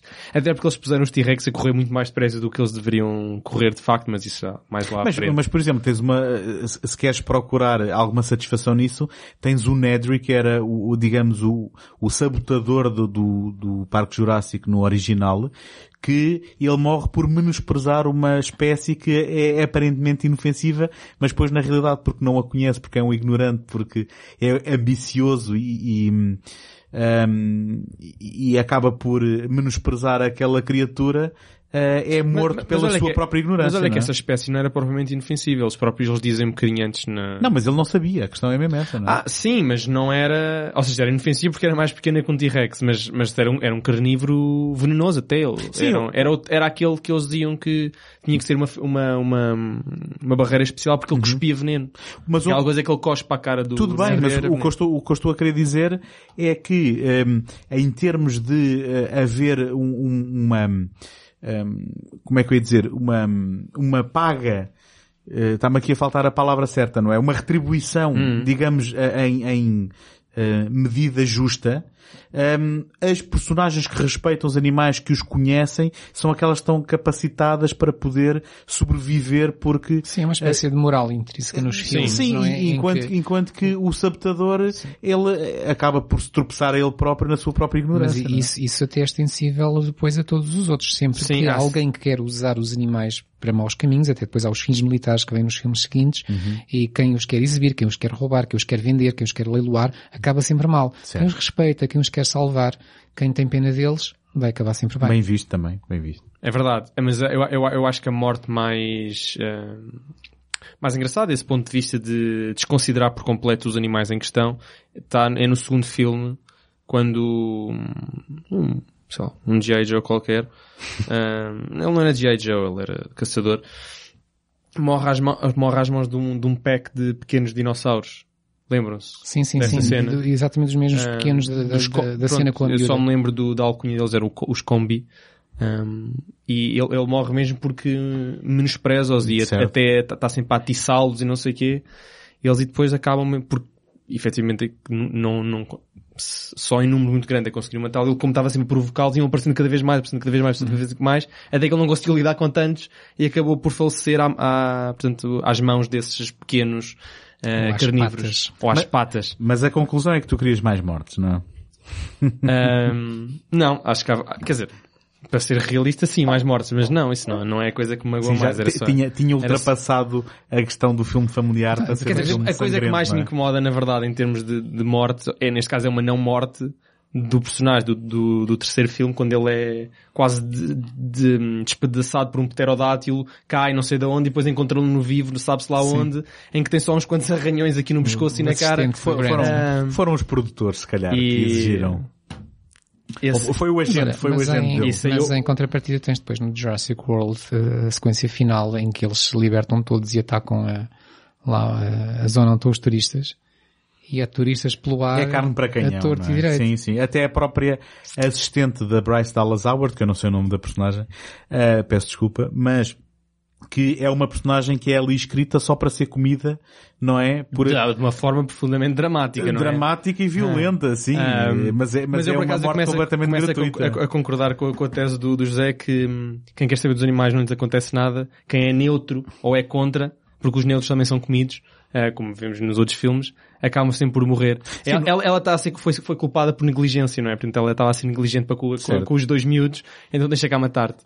Mas na, na- no Jurassic Park, eles têm ali umas migalhas. No World, eles serviram-lhes um banquete, não é? Basicamente. Sim, mas nós, com a, a, a única morte que nós vemos, eh, e sabemos que ela morreu, não é? É, é, é dessa assistente, porque os outros, nós vemos uns quantos elevados, depois caem mais à frente. Sim, não há... Não, não vemos mesmo... Não há muita carnificina, Ah, obviamente. o que nós é vemos são muito fora- sobreviventes, é montes de sobreviventes. Sim, sim. Isso é essa é, a única morte que vemos, que ela é, Certo. ela é levada por um, por um daqueles bichos, que não é um pterodátilo, é outro mais pequenino, e depois é comida pelo mesossauro. Ah, ainda é os, também típico de Spielberg os apontamentos do humor, não é? E, e já agora, só para, para, para não me alongar muito, no terceiro filme ah, há uma cena que eu acho que é típica, ainda por cima não é, não é realizado pelo Spielberg, mas é, é uma cena que é típica de Spielberg, que é naquele momento em que eles estão num barco e estão a tentar telefonar. E, e o personagem do Grant está com o telefone, o telefone cai-lhe das mãos e o barco dá 31 mil voltas e no momento em que do outro lado atendem, vê-se o barco dar mais uma volta e o telefone que estava não sei onde escorrega vai parar nas mãos do, do, do Grant. Isso lembra-me quase aquelas cenas do Indiana Jones em que o chapéu lhe vem sempre parar às mãos quando ele já, já está tudo perdido, de repente vem um vento e, dá, e vem o chapéu. Eh, achei que era, que era tipicamente Spielberg, O, o terceiro, falar- já, já agora, o terceiro filme, e, tu, e é engraçado digas isso, que não é realizado por ele. é realizado pelo Joe Johnston, que é um discípulo eh, que, que trabalhou muitos anos em efeitos especiais, trabalhou no Star Wars e noutros projetos eh, do, do, do Lucas e do Spielberg, ah, e a quem ehm, tinha sido, ou melhor, e que tinha sido a pessoa pondera- ponderada para realizar potencialmente o 2 se o Spielberg não, não realizasse, e que acabou por realizar o terceiro, e que ehm, já, já tinha alguma experiência de realização. Ele, se não me engano, estreou-se com o querido Encolhe os Miúdos, eh, Ele tinha realizado As Aventuras de Rocketeer, que, que é um filme também da ação, eh, ali de princípios de 90. Ahm, portanto, mas é curioso que tu digas isso porque ele é efetivamente um discípulo, digamos, do Spielberg e do Lucas. Mas por acaso agora estavas a falar desse chapéu de Indiana Jones, em que podíamos mesmo dizer que o chapéu encontra sempre o caminho. Se calhar vou adotar essa. Ahm, mas, mas acho que há uma cena no terceiro filme em que, o, em que o Alan Grant tem também sem sempre o chapéu, o chapéu dele também encontra o caminho, porque ele, ele, ele Sim, passa não sei sim, por onde, sim. Alguém e depois dá o o chapéu miúdo dá-lhe, mesmo, é. dá- olha, Está aqui o teu chapéu. aqui o teu chapéu. É, é. um- é um pescar de olhos. É, Portanto, esse, esse claramente o terceiro é aquele que presta mais homenagem a toda hum, o humor do Spielberg. Mas há uma cena muito engraçada que eu gosto muito no segundo filme, hum, que é no final, portanto, quando o T-Rex já está assim hum, A beber livre, da piscina. exatamente a beber da piscina e um, um- portanto, acorda uma criança, criança é muito calma, fica chocada, vê o T-Rex, vai, vai ter com os pais, acorda aos pais, está um T-Rex na piscina. E os pais começam a discutir entre eles, "Epá, estás a ver, é por isto, não sei o quê, tens de dar mais comida ao miúdo, tens que ler para ele, ele depois não dorme, põe-se a inventar coisas, não sei o quê. Uma discussão de casal, lá está mais uma referência também à família e às relações familiares. E depois é engraçadíssimo que, portanto, o miúdo super calmo, sempre super calmo a cena toda, mostra o T-Rex aos pais, os pais começam aos gritos, aos berros, etc. E o miúdo sempre calmíssimo. E achei esse um momento engraçadíssimo porque é a reação sempre contrária. Em todas as outras cenas é sempre os miúdos é que estão, estão sempre a gritar. Um, no Jurassic World, no, no 2, no 1 há sempre, aquilo há sempre gritos de, de crianças, como é, como é obviamente e é, no- e é normal, mas é engraçado que essa foi a única situação em que tens uma criança e um dinossauro, não um, não um qualquer, e que o miúdo está super calmo e os pais é que gritam. Não sei, achei engraçado, não sei se foi propositado para contrariar um bocado a tendência, mas Eu- eu achei, acho que é achei tal- um... é o tal toque do humor. É, achei, Sim, um, achei sim. um toque de humor bastante, bastante engraçado. Outro, outro pormenor, por acaso já não estava a esquecer, no terceiro filme, eu acho que é no terceiro filme que vemos pela primeira vez uma luta a sério entre dois dinossauros. Eh, no primeiro há um, não, não podemos chamar aqui a luta, não é? mas o Velociraptor depois lutar durante uns segundos durante o T-Rex, mas não é propriamente uma luta porque ela acaba quase instantaneamente. Ahm, e pronto, é- é- é- acaba aí. Mas no terceiro filme há uma luta entre o, o T-Rex e esse novo predador que não, Ninguém, ninguém decorou o nome desse. Se calhar, se calhar Não. é, a parte da, da falta de sucesso do terceiro filme, é porque não conseguiu dar um Mas há, dinossauro há- há- memorável. há uma luta que ainda dura uns bons segundos. É uma luta tit- entre titãs, entre um T-Rex e e esse tal bicho, e depois o, o T-Rex morre. Um, ou seja, para mostrar, não é? O, o, o poderio, o poderio deste novo predador. Uhum. Um, Que, que acaba por é uma deste- pescadela de olhos a estes filmes que era tiveram. Sim, era isso José dizer. Exatamente, falar, era isso que eu ia não é? dizer. Sim. Que há por ser uma pescadela de olho a estes, a estes filmes. E depois o, o, tanto o Jurassic World como o Fallen Kingdom têm já algum, várias lutas. Uma delas uma luta épica no final do, do Jurassic World. Uma Mas delas acho que é- sido o primeiro. É a luta de nós, enquanto espectadores, a tentarmos lidar com eles, não é? Estás-nos a chamar dinossauro? Epá, não, tens toda a razão. Então, então no Fallen Kingdom, no, eu nem sei como é, Reino Esquecido, Reino Caído, eu não sei como é que traduziu para português. Ah. o- Talvez o reino caído, possivelmente, sim. sim. Um, Mas vocês não gostaram do Jurassic World? World? Já, já, já mais ou a falar menos. do Jurassic Mas eu por World. acaso, eu queria fazer agora aqui uma pequena ponte, porque parecendo não passam-se, portanto, 2001, passam-se 14 anos entre o último Jurassic Park da trilogia original e o primeiro desta nova trilogia. Um, Passam-se 14 anos e nesses 14 anos aconteceu muita coisa, nomeadamente na ciência e nos avanços de paleontologia, que levaram com que o Jurassic World seja ridículo ter sido feito como foi e só foi feito porque é uma herança do Jurassic Park. Mas eu gostava de falar um bocadinho da ciência do, do Jurassic Park, dos dinossauros que lá estão, e de, da veracidade ou da verossimilhança que, que aquilo pudesse ter. Só por, a título de curiosidade, e eu tive que pesquisar isto, obviamente não, não tive a contar, há 47 espécies de animais um, clonados no, no, no, portanto, nos filmes e nos romances, porque há, um, há, uns, há uns dinossauros que aparecem nos filmes e não aparecem nos romances e vice-versa. Desses de 47, 39 são dinossauros, 3 são pterossauros, os pterossauros são os dinossauros voadores, portanto são os, os pterodátilos, o, há outro que não lembro do nome e o que aparece no Jurassic World, das criaturas mais pequenas do ataque ao, ao centro. Depois, há ainda três animais que são geneticamente modificados, esses todos são da nova trilogia, e são, rapidamente, quais são os nomes deles? É o Indominus Rex, que é o, o, o mauzão do, do, do 4. Exato, o mauzão do 4. O Indoraptor, que é o mauzão do 5. E outro que nós nunca vemos, na verdade só vemos como uma figura de ecrã e que é mostrada brevemente no final do quarto filme, como um projeto que estava em construção, portanto provavelmente poderá aparecer no, no próximo, no, portanto no sexto, que é um Stegocerops, que é uma mistura entre um Stegosaurus e um Triceratops. Mas é engraçado que eles só, só tenham começado a fazer uh, bonecos. Eu ia dizer bonecos, mas de facto eles são bonecos, mas dinossauros geneticamente modificados no terceiro. E depois ainda temos uma espécie de, de mosossauro, que é um, um réptil marinho, que é o que eles chamam de mosossauro no quarto filme. E temos ainda, pronto, eles acharam que no Fallen Kingdom tinham mesmo que um, spice things up e decidiram clonar um humano. Pronto. E portanto há essas... Desculpa, há... tu disseste um réptil marinho, não, não era réptil, era dinossauro. Não, réptil marinho. O, os mosossauros não são considerados dinossauros. Ah, não sabia. São, eu agora ia, ia mesmo aí falar um bocadinho da, vou ser agora um bocado chato, mas sobre a etimologia das palavras, agora título de curiosidade, porque é que uns são dinossauros, porque é que os outros são pterossauros, mosossauros, etc. Portanto, a palavra dinossauro foi cunhada em 1841 por um paleontólogo inglês chamado Sir Richard Owen, Fiquei, fiquei curioso para ver se este Owen seria, portanto, se o Owen sim, do, seria sim. uma homenagem a este Owen ou não. Não sei. Mas, e que ele cunhou o termo dinossáuria como uma família, como, portanto, uma árvore que, que tinha vários, vários, vários, vários troncos, e um desses troncos são os dinossauros. O dinossauro é uma palavra composta por duas palavras gregas. A primeira vem do grego dinos, que significa terrível, potente ou ferozmente grande. Grande na medida de great, não de grande tamanho. Grandioso. Great, grandioso. E a segunda parte da palavra, portanto, vem do grego saurus e significa lagarto ou réptil. E, hum, mas é engraçado que quando esse paleontólogo inglês Richard Owen cunhou este termo, ele não, ele não, não estava a pensar que estava a cunhar um termo dinossauro associando às suas características que nós hoje em dia conhecemos de dinossauros, o facto de terem garras, dentes, tamanho, a área aterradora. Ele queria só cunhar o termo dinossauro por serem terem uma certa majestosidade, majestosidade, majestosidade, majestosidade uh, e serem grandes. Portanto, é, é, era curioso que tinha-se uma noção completamente diferente dos dinossauros que nós temos hoje em dia. Ele simplesmente usou este termo para dizer porque eram uns bichos muito maiores que alguma vez ele já tinha visto em ter, ou já tinha sido encontrado em fósseis. Porque ele ainda não sabia bem como é que eram, se tinham garras, como é que eram as cavidades cerebrais, etc. Mas o termo acabou por ficar. Depois, dentro dessa, dessa família de dinossáuria, existem vários, não é? O dinossauro é um deles. Depois existem os pterossauros, são os tais dinossauros voadores, portanto não são dinossauros, são répteis voadores, em que a palavra ptero uh, significa um ser com asas, também vem do grego, e o sauros, lá está, repete outra vez o lagarto ou réptil, e são na verdade são familiares mesmo distantes dos dinossauros. Estão muito mais próximos das aves do que daquilo que nós hoje em dia chamamos de dinossauros, que veio-se a descobrir recentemente que também estão muito próximos das aves.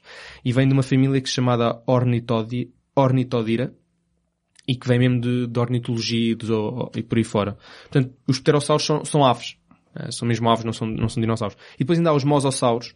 Um, e é engraçado que a palavra mosa em mosassauros vem do latim mosa, do rio Mos, que é um dos maiores rios da Europa, e são répteis marinhos. Portanto, quando as pessoas chamam de dinossauros, também só descobri isto recentemente, uh, na verdade, há aqui diferentes categorias uhum. são radicalmente diferentes. Seria o equivalente hoje em dia nós dizermos que um cão uh, se calhar não tão drástico, mas um cão e um gato são uma coisa e não são, são coisas completamente uhum. diferentes. E aqui vai, vai, vai buscar um, um bocado a, um bocado a isso. Um, em relação a, a dinossauros agora especificamente de nomes, só uma curiosidade. É engraçado que alguns dos dinossauros mais famosos mal aparecem no- no- nos, nos filmes. Por exemplo, o, o Diplodocus, que é provavelmente um dos nomes mais, mais sonantes a nível Famosos dinossauros. para ti, que os conhecias todas. Ok, ok, mas mesmo, mesmo na cultura mais popular, o Diplodocus é, é considerado, é aquele que nós pensamos quando pensamos em, nos vegetarianos, pensamos nos Diplodocus e nos bra- que esses aparecem. É o, na verdade, é o primeiro dinossauro que nós vemos no, Sim, no filme, é um, é um. E depois os Ah. Diplodocus são muito famosos. O Diplodocus nem aparece em nenhum filme, é curioso. Aparece só no, no penúltimo, no Fallen Kingdom, como um diorama. É engraçadíssimo. E depois, o, por exemplo, o Carnotaurus e o Allosaurus, que são predadores muito grandes, na verdade são predadores mais antigos que o, o, o Tyrannosaurus Rex, mas menos famosos. O Alossauro já agora é o herói, o herói pela negativa do, do Lost World do, do Conan Ok, pronto, não sabia. Mas, por exemplo, o Carnotaurus e o Allosaurus demoraram imenso tempo a aparecerem, só aparecem, e brevemente, no Fallen Kingdom. Portanto, só no, só no quinto filme é que eles decidiram pôr dois dos maiores predadores dos dinossauros conhecidos. Ahm, na verdade, há quem, há quem diga que são mais, eram predadores mais violentos que o próprio T-Rex, só simplesmente ficaram menos famosos. Em parte, de certeza, por causa do Parque Jurássico. Eu, eu acho que em parte é isso que me chateia um bocado de eles terem optado por ir para mu- mutações genéticas quando havia tanto por explorar no, no verdadeiro. Ex- exa- exatamente, isso é, isso é um dos outros problemas que eu tenho com aquilo, mas, Uhum. mas poderemos falar.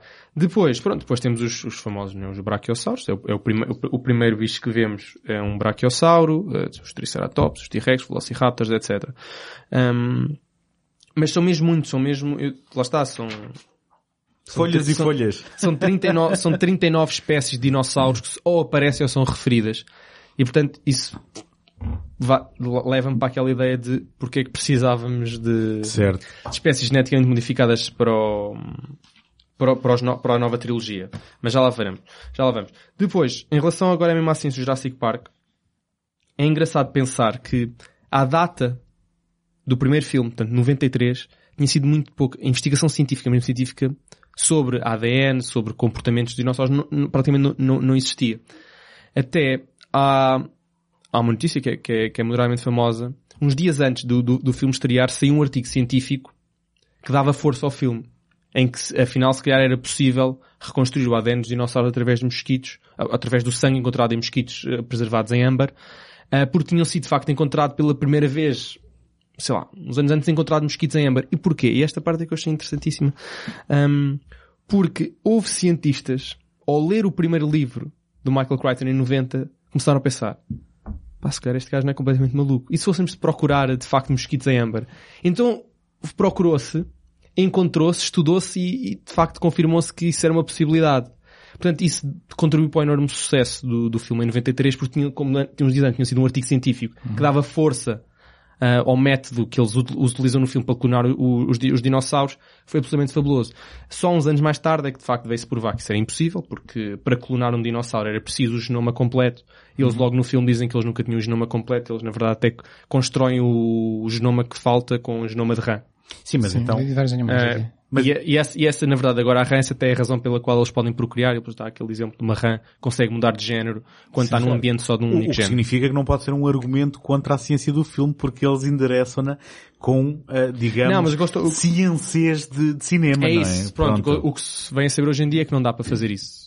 Pois. Não, não dá por Não- o não ADN dá de outros é para bichos. complemen- exatamente, não Ou dá é seja, para ou, ou- ou complementar. Uhum. termos uma estirpe completa de genoma, ou então... Deixas-me então mas, ler não aqui um dá. bocadinho. Sim, é, que- é que eu vou te dizer, a história na altura, eu lembro-me que a mim vendeu-me. Ah, Mas eu, é eu isso que comprei a história. Esta investigação Foi? surgiu muitos anos depois, na verdade. De- Só antes do José começar, deixa-me só dar uma última informação. Não, mas do, do ponto de vista de uma construção narrativa, vá, vamos esquecer que Não, de da faz, veracidade ou não. é- Vende, É- vende. é bem vendido. É muito bem vendido, muito bem vendido. E na verdade, por exemplo, coisas como hoje em dia é criticado, não é? Se olharmos para o Jurassic Park e dizemos, ah, os dinossauros não têm esse aspecto, têm penas, etc. E de facto, hoje em dia, sabe-se que, se não todos os dinossauros, a maior parte deles teria mesmo penas. Mas Ou seja, se seria, derem- se derem uma o boa filme- parte de penas. Se derem o filme à ALM, de certeza que podem fazer uma nova versão, eh, uma versão Redux em que metem penas nos dinossauros. Mas eu, é, é eu engraçado, ver. é engraçado nós já. hoje em dia tomamos isso como garantido, né? Dinossauros terem penas. E já várias eh, ilustrações foram adaptadas para esse facto. Por exemplo, Velociraptor veio-se a saber que tinha montes de penas. Parecia mais uma galinha do, que- do que aquilo que vemos nos filmes. E até eram mais pequeninos. Aliás, eu até pagava para ver um filme em que substituem o T-Rex pelo Jabba the Hutt. Mas é engraçado que essa investigação das penas só surgiu, reparem, no final dos anos 90. Portanto, em 93 é, tudo era possível. É engraçadíssimo pensar que hoje em dia olhamos para trás e que é tudo, é tudo, parece tudo inventado, mas não, na altura tinha uma forte uh, base uh, científica. Na verdade, tinha uma série de, de paleontólogos a trabalhar com, como supervisores e como consultores. Uh, portanto, isso leva-me a não compreender porque é que o Jurassic World não seguiu essa componente de cientificação ou de uma preocupação científica que o primeiro claramente tem. Este Jurassic World já não quer saber disso. O Jurassic só quer ir buscar a herança do, do primeiro. Mas, por tempo, veio-se também saber em 2004, pronto, uma data, que o T-Rex também tinha penas. É engraçado. É pá, é o que eu te digo, eu ah. pagava para ver isso. Não sei eu, eu acho mesmo que o Jurassic World devia ter adressado um, estes novos factos, são factos, não são opiniões, não são teses, são mesmo, são pronto, são factos científicos, não sabia que não atestaram. Tinha sido engraçado, já que eles quiseram seguir com os tempos, não é? Portanto, eles decidiram fazer um filme que passou X anos depois do primeiro, etc. Podiam também ter, ter dito ao público, olha, afinal, ainda assim eles são tão saudosistas, tão nostálgicos. Nós vemos que o Jurassic World está sempre a buscar coisas do original.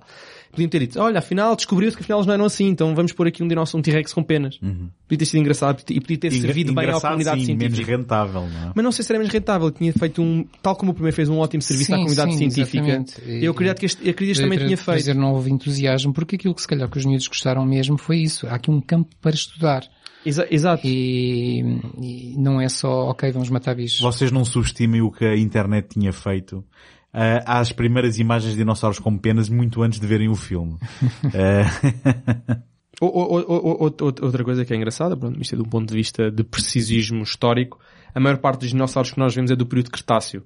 Um, e eu li isto alguns que se tivessem chamado ao filme o, Cretáceo, o Parque Cretáceo, não vendia. não tenta, não, não tem tanta graça. De ler qualquer coisa sobre isso um, mas são muito poucos aqueles que são do período Jurássico. Mas eu gosto muito de Cretáceos com molho com entrada, por acaso gosto muito. mas pronto, quando pensamos no T-Rex, no Velociraptor, no, no Triceratops, são dos, dos bichos mais famosos na, na, saga, eles são todos do período Cretáceo, não do período Jurássico. e é engraçado que nós nestes períodos parecem coisas de 100 anos. Pois. São coisas de vários milhões de anos mas, mas mesmo assim faz, faz uma diferença radical. mas pronto, depois quando temos um parque temático e temos lá bichos de, sei lá, do, das duas maiores eras, que foi o Cretáceo e o Jurássico em termos e, de dinossauros. Imagina agora que temos lá a Raquel Belos também, não é? a atração principal. uh, mas olha, então vou agora, José agora mandar com assim com uma, com uma ciência a sério. Com uma, com, com uma leitura, se, se a relógio d'água não, não, não nos processar, também se processar já vem tarde. Ou então pode, uh, pode nos uh, apoiar. Apoiar, exatamente. exatamente. E fazemos um intervalo. Quando... Tipo, agora para um small break, a relógio d'água, uma editora independente. Pronto. Quando, mais ou menos na altura em que, eu, em, que, em que eu vi o filme, não, não sei se nesse ano, mas provavelmente, uh, lembro-me de ter lido na, na imprensa um artigo da Clara Pinto Correia na altura ainda mais mediática uh, que o filme, quase. Quem é e, é Clara Pinto Correia? Se calhar uh, escritora, é um... bióloga Exato. e com trabalho feito em, em genética. Uh, e, e ela vilipendiava completamente a ciência do filme e eu fiquei muito uh, fascinado com tudo aquilo. Andei à procura e, e vejo que o texto, uh, daquela forma ou de outra, não sei, está publicado no livro O Ovário de Eva, E eu vou ler aqui uns bocadinhos, se vocês me deixarem. Então diz ela assim, os elementos científicos centrais do enredo que conduzem à suposição de que poderíamos obter dinossauros vivos a partir da clonagem de ADN fossilizado de dinossauro baseiam-se em dois erros, pelo menos tão monumentais como os milhões de dólares de receitas acumulados pela iniciativa. Começa bem, não é? O primeiro erro faria as delícias de qualquer espermista. Os produtores do Parque Jurássico parecem pensar que sozinho o ADN pode dar origem a um novo organismo. E não podiam estar mais enganados. É necessário um espermatozoide verdadeiro para originar qualquer animal. Pronto, depois ela a seguir explica como o ADN é sozinho é completamente inativo e era preciso criar o, o, as mesmas funções do espermatozoide e depois vencer aquilo que é o, a ativação para, para que ele funcionasse, que é algo que é muito difícil, pelos vistos, de, de obter em condições favoráveis, quanto mais nestas tão desfavoráveis. Depois, mais adiante, passa ao segundo erro que diz que é ainda mais grave. Mesmo que os cientistas do parque tivessem inventado uma maneira de transformar o ADN isolado num espermatozoide funcional, este continuaria a não ter qualquer capacidade para levar a cabo uma fertilização bem-sucedida, a menos que fosse injetado num ovo viável com o seu conteúdo cromossomático eh, cromossómico também reduzido a metade e bloqueado no estado de maturação correto. E, no entanto, a técnica de clonagem do Parque Jurássico limitou-se Uh, desculpem, uh, eliminou liminarmente quaisquer ovos da situação inicial. E depois explica como é impossível manter um ovo vivo durante tanto tempo, porque uh, atualmente mantê-los mantê-los muito menos tempo é, é, completamente impossível, quanto mais milhões de anos. e depois finalmente ela refere o facto deles dizerem que usam outro tipo de ADN e pergunta uh, se, outro tipo de ADN, quer dizer, de outros animais, e pergunta se poderia usar também ovos de outros animais, e, e responde que, uh, no entanto, isto também não é possível. A reprodução baseia-se ainda numa outra premissa irrevogável. Para que um animal seja de determinada espécie, é imprescindível que tenha eclodido de um ovo dessa mesma espécie, e apenas dela. Uhum. E pronto, e assim fechamos. Mas eu, eu, tenho, mas eu digo-te uma coisa, eu tenho sentimentos divididos em relação a este tipo de críticas, porque se por um lado é uh, o trabalho da vida deles e depois sentem que veem um filme popular generalizar uh, coisas que são erradas, não é? E que são, que são um erro. Por outro lado, também onde é que está a diversão em Mas é assim, tu, uh, tu, poder, poder... Eu compreendo, eu se calhar tendo vindo também do campo da ciência, compreendo o que é que ela quer dizer. Eu acho que tu deves jogar nos espaços uh, vazios preenchê-los a teu gosto. Mas naqueles que já estão estudados, em que já se percebeu que não se pode fazer assim, tu uhum. vens e dizes eu fiz assim, Hum. É um bocadinho batota. Pois, eh, mas certo, mas quer dizer, o que é que é o cinema a não ser entretenimento, mas, mas, não é? Mas... mas eh, já agora isto fez-me lembrar, não sei se vocês acompanham o Neil deGrasse Tyson, que hum. volta e hum. meia tem uns vídeos no YouTube onde cada vez que há um filme de ficção científica, ele vai desmistificar tudo aquilo que está Sim, errado. Já, já vi alguns só, que, só que lá está, ele faz informando, mas numa perspectiva de sentido de humor em relação aos filmes que está a criticar, reconhecendo que Hollywood não está muito preocupado com a mas, ciência verdadeira, não é? Mas, mas, claro, mas, mas, a verdade é que eu, eu acho que o que o primeiro, portanto, em 93, não é? é muito mais aceitável o que ele fez do que, por exemplo, o que o World vai fazer, porque o 93 comete esse erro dessa premissa, mas depois tudo o resto é mais ou menos baseado no que a ciência até à data. E há preocupação, não é? E há uma preocupação. O World não tem qualquer, não, não tem qualquer não preocupação, tem, portanto, eu começo por aquilo que eu estava a dizer, não é? Portanto, do, das penas, etc. Eu acho que tinha, tinha sido muito mais interessante e fazer o que o primeiro quis fazer, estar o mais próximo da ciência possível. Um, e o World não teve qualquer interesse. Eu só e podia ter adaptado. Eu só começo a ressentir é tu referiste a 93 como se fosse uma coisa há muito tempo. Eu estou-me a começar a sentir já mais foi velho. há quase 30 anos. Desde que entrei neste estudo. 1990 oh, António, faz... 93 ainda havia dinossauros. Mas, não, mas, mas, mas é verdade, não é? Quando, quando temos uma série de investigação científica que recebeu o seu boom, nomeadamente na, na viragem do século e na última década, o World podia ter feito um bom serviço à comunidade científica, como o primeiro tinha feito e que tinha tido essa preocupação. Ok, assentou-se uma premissa impossível, mas o resto tem uma certa preocupação científica, o World tem podia ter tido e eu acho que não tinha feito nenhum desserviço à saga. Podiam ter mesmo adressado essa situação. Olha, nos 22 anos, não sei o quê, afinal sabemos que os uhum. dinossauros, não sei o quê, um, e podiam ter mesmo adressado. Como eles adressaram o facto de estarem... Mas preferiram, pronto, preferiram ir para outros caminhos que foi. Então, o que interessa é que há dinossauros maus, mas aqueles que são maus vocês já conhecem, vamos inventar um que vocês não conhecem. E pronto. Eu, eu acho que convém aqui eh, também enquadrar de certa forma a existência do Jurassic World, porque o Jurassic World eh, foi mais um exemplo de uma corrente muito em voga atualmente, onde uh, nós vamos fazer praticamente um remake que não é um remake, é ele sim uma sequela que homenageia o filme em que se baseia. Ou seja, é, são os chamados soft reboots, não é? Eh, eu normalmente aponto, eu penso que já falámos disto aqui, mas vou-me repetir, eu normalmente aponto o Star Trek do J.J. Abrams como o precursor desta tendência. E nós temos tido, muito, temos tido muitos hum. casos onde os filmes quase cumprem estas funções e o Force Awakens, do qual já falámos aqui também o ano passado, também é um, é um exemplo onde o que é que nós temos? Temos aquilo que efetivamente é uma sequela, um, mas que funciona quase como um remake. Agora ocorreu-me que o ano passado tivemos o Halloween também. O que é que, o que, é que vem? Desculpa, uhum. o que é que vem antes? O Indiana Jones, a Caveira de Cristal ou o primeiro filme do Star Trek de J.J. Abrams? Não, não. Uh, o Star Trek, é, Star Trek é de 2009. E eu acho que Caveira de Cristal 2008. Portanto, Eh, Tecnicamente colocaria o Caveira de Cristal como... Mas eu não, eu, eu Não acho, achas- não eu achas acho que- que não não está na- acho que ainda não está nessa corrente. Porque o que tu tens atualmente, por exemplo, o, o caso do, do Halloween é um, um, um outro caso ex- exemplar, onde tu tens um filme que partilha o mesmo título com o original, que tu olhando à partida parece funcionar como uma, um remake, mas que depois, efetivamente, em termos lineares, é uma sequela, mas que depois faz questão de Hum, homenagear ok. toda a Já- estrutura sim, já e todos os beats narrativos. Um, e, aliás, o, o Star Trek abriu essa porta não sendo um remake de coisa nenhuma, mas abrindo essa possibilidade. Um, ainda assim, eu penso que no caso do Jurassic World há uma premissa que é válida, eh, que é a partir da ideia de e se o Jurassic Park tivesse mesmo aberto? Não é? E a partir daí eles constroem uma, uma, uma história que acaba por recriar aquilo que, ou tenta recriar aquilo que foi memorável no, no, no original, mas em vez de termos um grupo reduzido, não, temos um parque em perfeito funcionamento. Eu, eu acho que é uma história muito forçada, mas, mas por, uma, por uma série de razões, até porque nós entrássemos na... Lá está, né, nas, nas questões mais que, ok, imaginemos, ok, até, é tal como no primeiro, ok, partimos da, da premissa que, ok, é possível clonar dinossauros, pronto, ok, aceitamos. Atenção, eu não disse que o filme era bom ou era mau. Não, eu claro, disse claro. Parte, parte de uma, ou seja, está enquadrado numa Sim, lógica sim, ok. e parte de uma premissa que para mim, pelo menos, é interessante que era aquela possibilidade de ver aquele, aquele parque em funcionamento e o que é que aconteceria aí nesse Pois caso. é o não é? único filme da saga que é uma comédia romântica.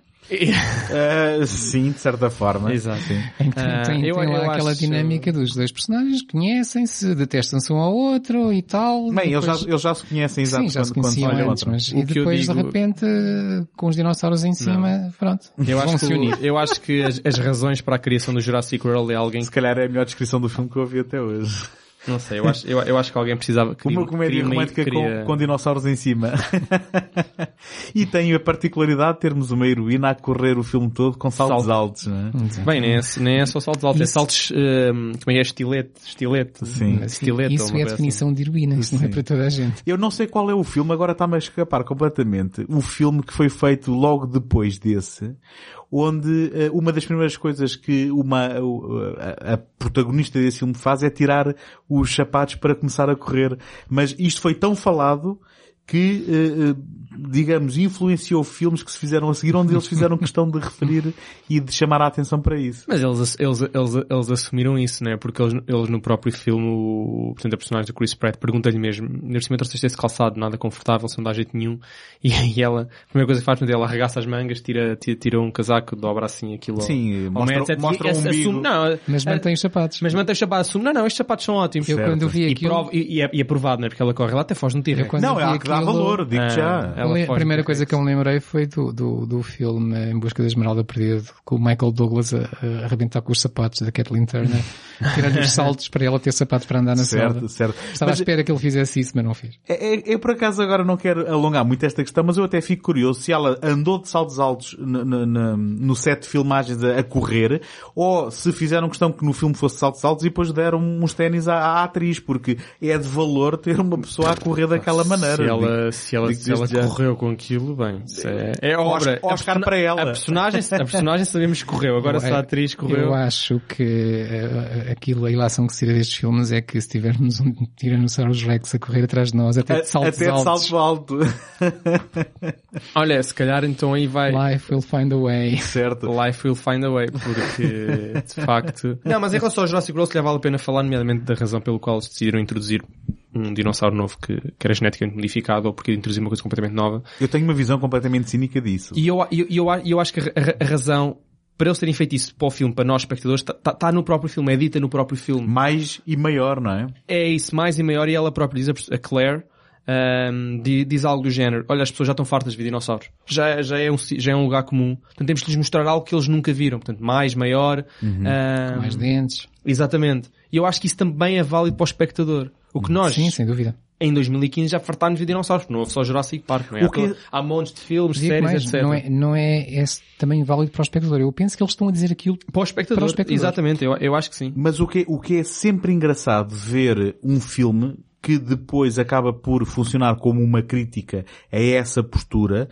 quando o próprio filme, metafisicamente, é algo que tenta mostrar, é um, é um objeto comercial que tenta mostrar mais e maior É isso, para é isso. vender bilhetes. Ou seja, Mas ele nunca a- funciona eles- contra. acaba Exato. por ser cínico. Achas que não funciona Não, eu, contra? eles estão a falar para os, Sabem o que estão a eles estão a fazer. falar narrativamente e para o espectador. Sim. E, e, a, e a razão é muito simples. Por A- exemplo, a- acho, acho, que, acho que ainda é pior assim, para, para ser muito honesto. por exemplo quando, quando eu há bocado estava a falar de todos aqueles dinossauros, nomeadamente carnívoros, né? portanto, o Carnotauros, o Alossauros, que têm uma aparência breve só no quinto filme, tanto nem no quarto, eles podiam de facto ter usado isso como, entre aspas, o vilão principal, ah, portanto, ou pelo menos o, o, o, bicho mais, mais, mais feroz e mais, e mais mortífero do, do filme.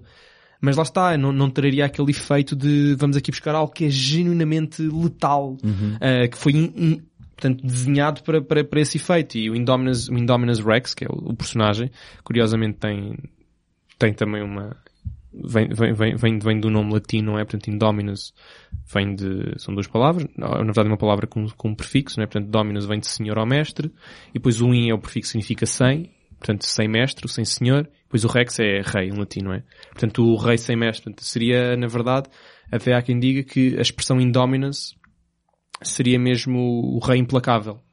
Ah, e é engraçado que eles tenham chamado isso Indominus Rex, porque ele é mesmo supostamente ser o, é suposto ser o implacável. E se há se calhar um comentário a fazer de que qualquer coisa criada será sempre mais forte que qualquer coisa natural, ou pelo menos essa é a ideia que se apresenta e depois é refutada quando ele morre. O, o, o que surge como mais importante ainda nestes dois filmes é, como fator, claro que os une que, e que o distingue do, do- dos primeiros três, é a maior dimensão da, da ambição ou da maldade humana. Enquanto nos primeiros podemos dizer que havia gente que queria ganhar algum dinheiro e exibir animais, ou, e não, não, não, não não respeitava muito os seus direitos, agora mais que isso. Já se fala em implicações militares, já se fala em, em, em, em criar novas espécies e a maldade é muito maior. Depois o, o, o último filme acaba mesmo com um leilão, uma coisa surreal, surreal em que se está a fazer um leilão de, de espécies onde eles vão, vão sendo exibidos e, exibidos e as pessoas vão licitando. Mas um leilão completamente ilegal e para personagens do submundo. não Claro, é? claro, mas não, não deixa de ser eh, algo macabro e algo bastante, bastante Sim, sim. negro. Barões do mas, crime. mas, mas é, é eh, engraçado que hum, a, a criação portanto, destas personagens, ah, portanto, no, no, no- primeiro filme, no primeiro filme desta nova trilogia, ah, é o, portanto, a criação de Dominus Rex é apresentada a nós e, ao, e ao, ao- pronto, aos personagens do filme como sendo uma nova atração, mas no filme, ao longo do filme, começamos a ver que aquilo está radicado em algo bem maior do que isso e que ele está radicado desde o início em aplicações militares. Portanto, a criação do Indominus Rex e depois do Indoraptor foi sempre, desde o início, uma intenção de aplicar aquilo ao nível militar. Um, Mas que, que eu acho que é uma das grandes falhas do filme em termos de, de- depois de ser uma narrativa consistente e satisfatória, porque depois tudo aquilo assenta na capacidade de um homem de conseguir comunicar e acabar por eh, amansar e domar eh, pronto, criaturas selvagens como são os um, os Velociraptors, não é? E, e mesmo que tu estejas disposto a acreditar que o, o, o, Chris Owen, é Chris Owen, não é? Não. Um, é Owen, pelo menos. Não. Ai, O- como é que é? Owen- Owen Grady, acho eu. Não me lembro o Acho que é Owen Bom, Grady. agora sou eu acho, que que é, tô- acho que é Owen Grady. Agora sou eu que estou a confundir a, a- a personagem com o ator. Sim, o, o Chris o Chris Pratt. E com a personagem Owen. Mesmo que, mesmo que tu tenha, eh, estejas disposto a aceitar que ele faça isso, ehm, é engraçado ver como toda, toda a, Depende, não é? Exato, to- to- toda a trama do- dos vilões do filme dependam desse, desse facto e de alguém que não está disposto a ajudar e que, que eles nem sondaram E é engraçado, e é engraçado agora também só para contrastar as duas trilogias. Esta trilogia é muito mais ativa. Esta trilogia que ainda não existe esta, não é? Esta ainda são Sim, só dois. pronto, é? mas estes dois filmes que temos são muito mais ativos, não é? Porque era o que o António estava a dizer. Essa personagem do Owen é um personagem principal profundamente ativo. Ele vai, ele vai atrás dos animais, vai procurá-los, controla-os, etc. Na trilogia original é muito mais o contrário. Eles estão muito mais pacíficos com os animais. Eles não os controlam. Na verdade, só Apenas fogem querem deles. sobreviver. Só querem sobreviver. Certo, Há, há- certo. E há, há aqui uma, é uma atitude completamente diferente e também isto reflete se um bocado os gostos do público Claro. de vermos nós Estamos na era dos super-heróis. exatamente Queremos nós, ver nós, malta andar de moto ao lado dos Raptors. não, nós, nem um nós, nós, super-herói, é, exatamente, nós o queremos, Grant não era. exatamente, nós queremos que os personagens façam algo, que não sejam pacíficos, que não fujam, Ou seja, que não lhes aconteça coisas a eles, eles é que fazem coisas acontecer. Afinal, nenhum- afinal, o Chris Pratt é um guardião da galáxia, não? Sim, verdade. exato, verdade. exato. É, de- é de certeza. Mas já neste filme é, é, aposto que ele é o Sim. Star-Lord. Vocês, não sei se já viram o, o filme Lego 2, mas eh, um, o, Chris, o Chris Pratt e toda a sua carreira é de certa forma eh, vá, gozada nesse filme em que aparece uma personagem eh, que é também um, em que usam também a voz do Chris Pratt para ela, em que ele é um aventureiro que é apresentado como um guardião da galáxia, um, aventureiro, cowboy um, e domador de, de dinossauros. E depois toda a tripulação da nave que ele conduz são um, Velociraptors que falam com cliques entre eles com legendas em baixo. É hilariante. Mas, entretanto, com isto tudo esqueci-me o que é que ia dizer. Então mas digo não, eu não era pertinente. nestes filmes temos também outra coisa que é a distinção entre os dinossauros bons e os dinossauros maus, em que eles depois lutam entre eles, e depois os bons, até já um Tiranossauro Rex, com a ajuda dos Velociraptors, luta contra o, o não sei quantos, já não sei se é o Indoraptor, se é o, É o Indominus Rex. o Indom- Indominus Rex, Ah, e, e pronto, e ficamos com aquela ideia de que há dinossauros que são da nossa confiança, são nossos amigos, e há os outros que não são, provavelmente os naturais são, e os, e os É, são é- no- é isso, quando eles introduzem esta nova facção e de dinossauros. passa, pronto, ao domínio das, dos filmes de super-heróis. Sim, eu já sei o que é que ia dizer, que é nenhuma personagem dos filmes originais, vá, vamos colocar assim, se o colocariam dentro de um contentor a tentar, eh, é tirar sangue, não é? De um T-Rex, este- se estivesse ele adormecido ou não. Portanto, isso, eh, demonstra essa, essa complexificação das narrativas, Hum. onde já não estamos no domínio da sobrevivência, mas já temos que inventar aqui Esta coisas narrativa é muito, para que é muito Dizes- mais épica. Tu dizes complexo, complexo, como é que disseste? complexificar Isso, eu chamo-lhe banalização. Pronto, eh, se calhar, se calhar é Eu- eu- equivalente. eu também se acho. calhar é equivalente. Porque sim. acho esta, esta narrativa, portanto, destes dois filmes, que é, é não é mesmo, mas será derivada, mas é muito, é, é, é agora, é o que se faz em todos os filmes de, de super-heróis. Pronto, isto é um filme de super-heróis, em que Uhum. o Owen Grady é o super-herói de, de- de excelência. Se bem que Não ainda... voa ainda, porque ainda vai voar, mas... No, no, no, no filme Lego, eh, eu, eu já falei há pouco, a Lego também já fez algumas curtas-metragens e, e, e está uma série de televisão programada para 2019. Ahm, e claro, os filmes são, são, são, eh, são, são humorísticos, são brincadeiras e, e, e num deles o Owen anda de, de, de um desses voadores, como é que, como é que lhe chamaste? Pterodátilo, um pterossauro. Ah, Pois, eh, anda de, de pterossauro em pterossauro, por exemplo, em que eles mandam um para cima do outro e ele vai voando por ali fora. está, Portanto, uma... Eu acho que provavelmente o terceiro filme vai pegar nessa ideia e vai fazer mesmo algo assim. O terceiro filme está, não é? Está, está planeado para 2021. Mas ainda assim o segundo, hum, portanto estamos a comparar a filmes de super-heróis e eu percebo a crítica e, e subscrevo, mas ainda assim o segundo tentou fazer alguma coisa diferente, não é? Trazendo um elemento mais gótico e de, e de, e de terror de casa assombrada eh, naquela grande mansão e depois com a introdução da, da tal questão da, da, da clonagem que, e, e aí sim continuando a banalização, é, é entretanto disseminada para os humanos. Mas é? a evolução da clonagem, é? A partir do momento em que eles no primeiro filme introduzem portanto, seres geneticamente modificados, tudo o resto são consequências, consequências lógicas desse ato, não é?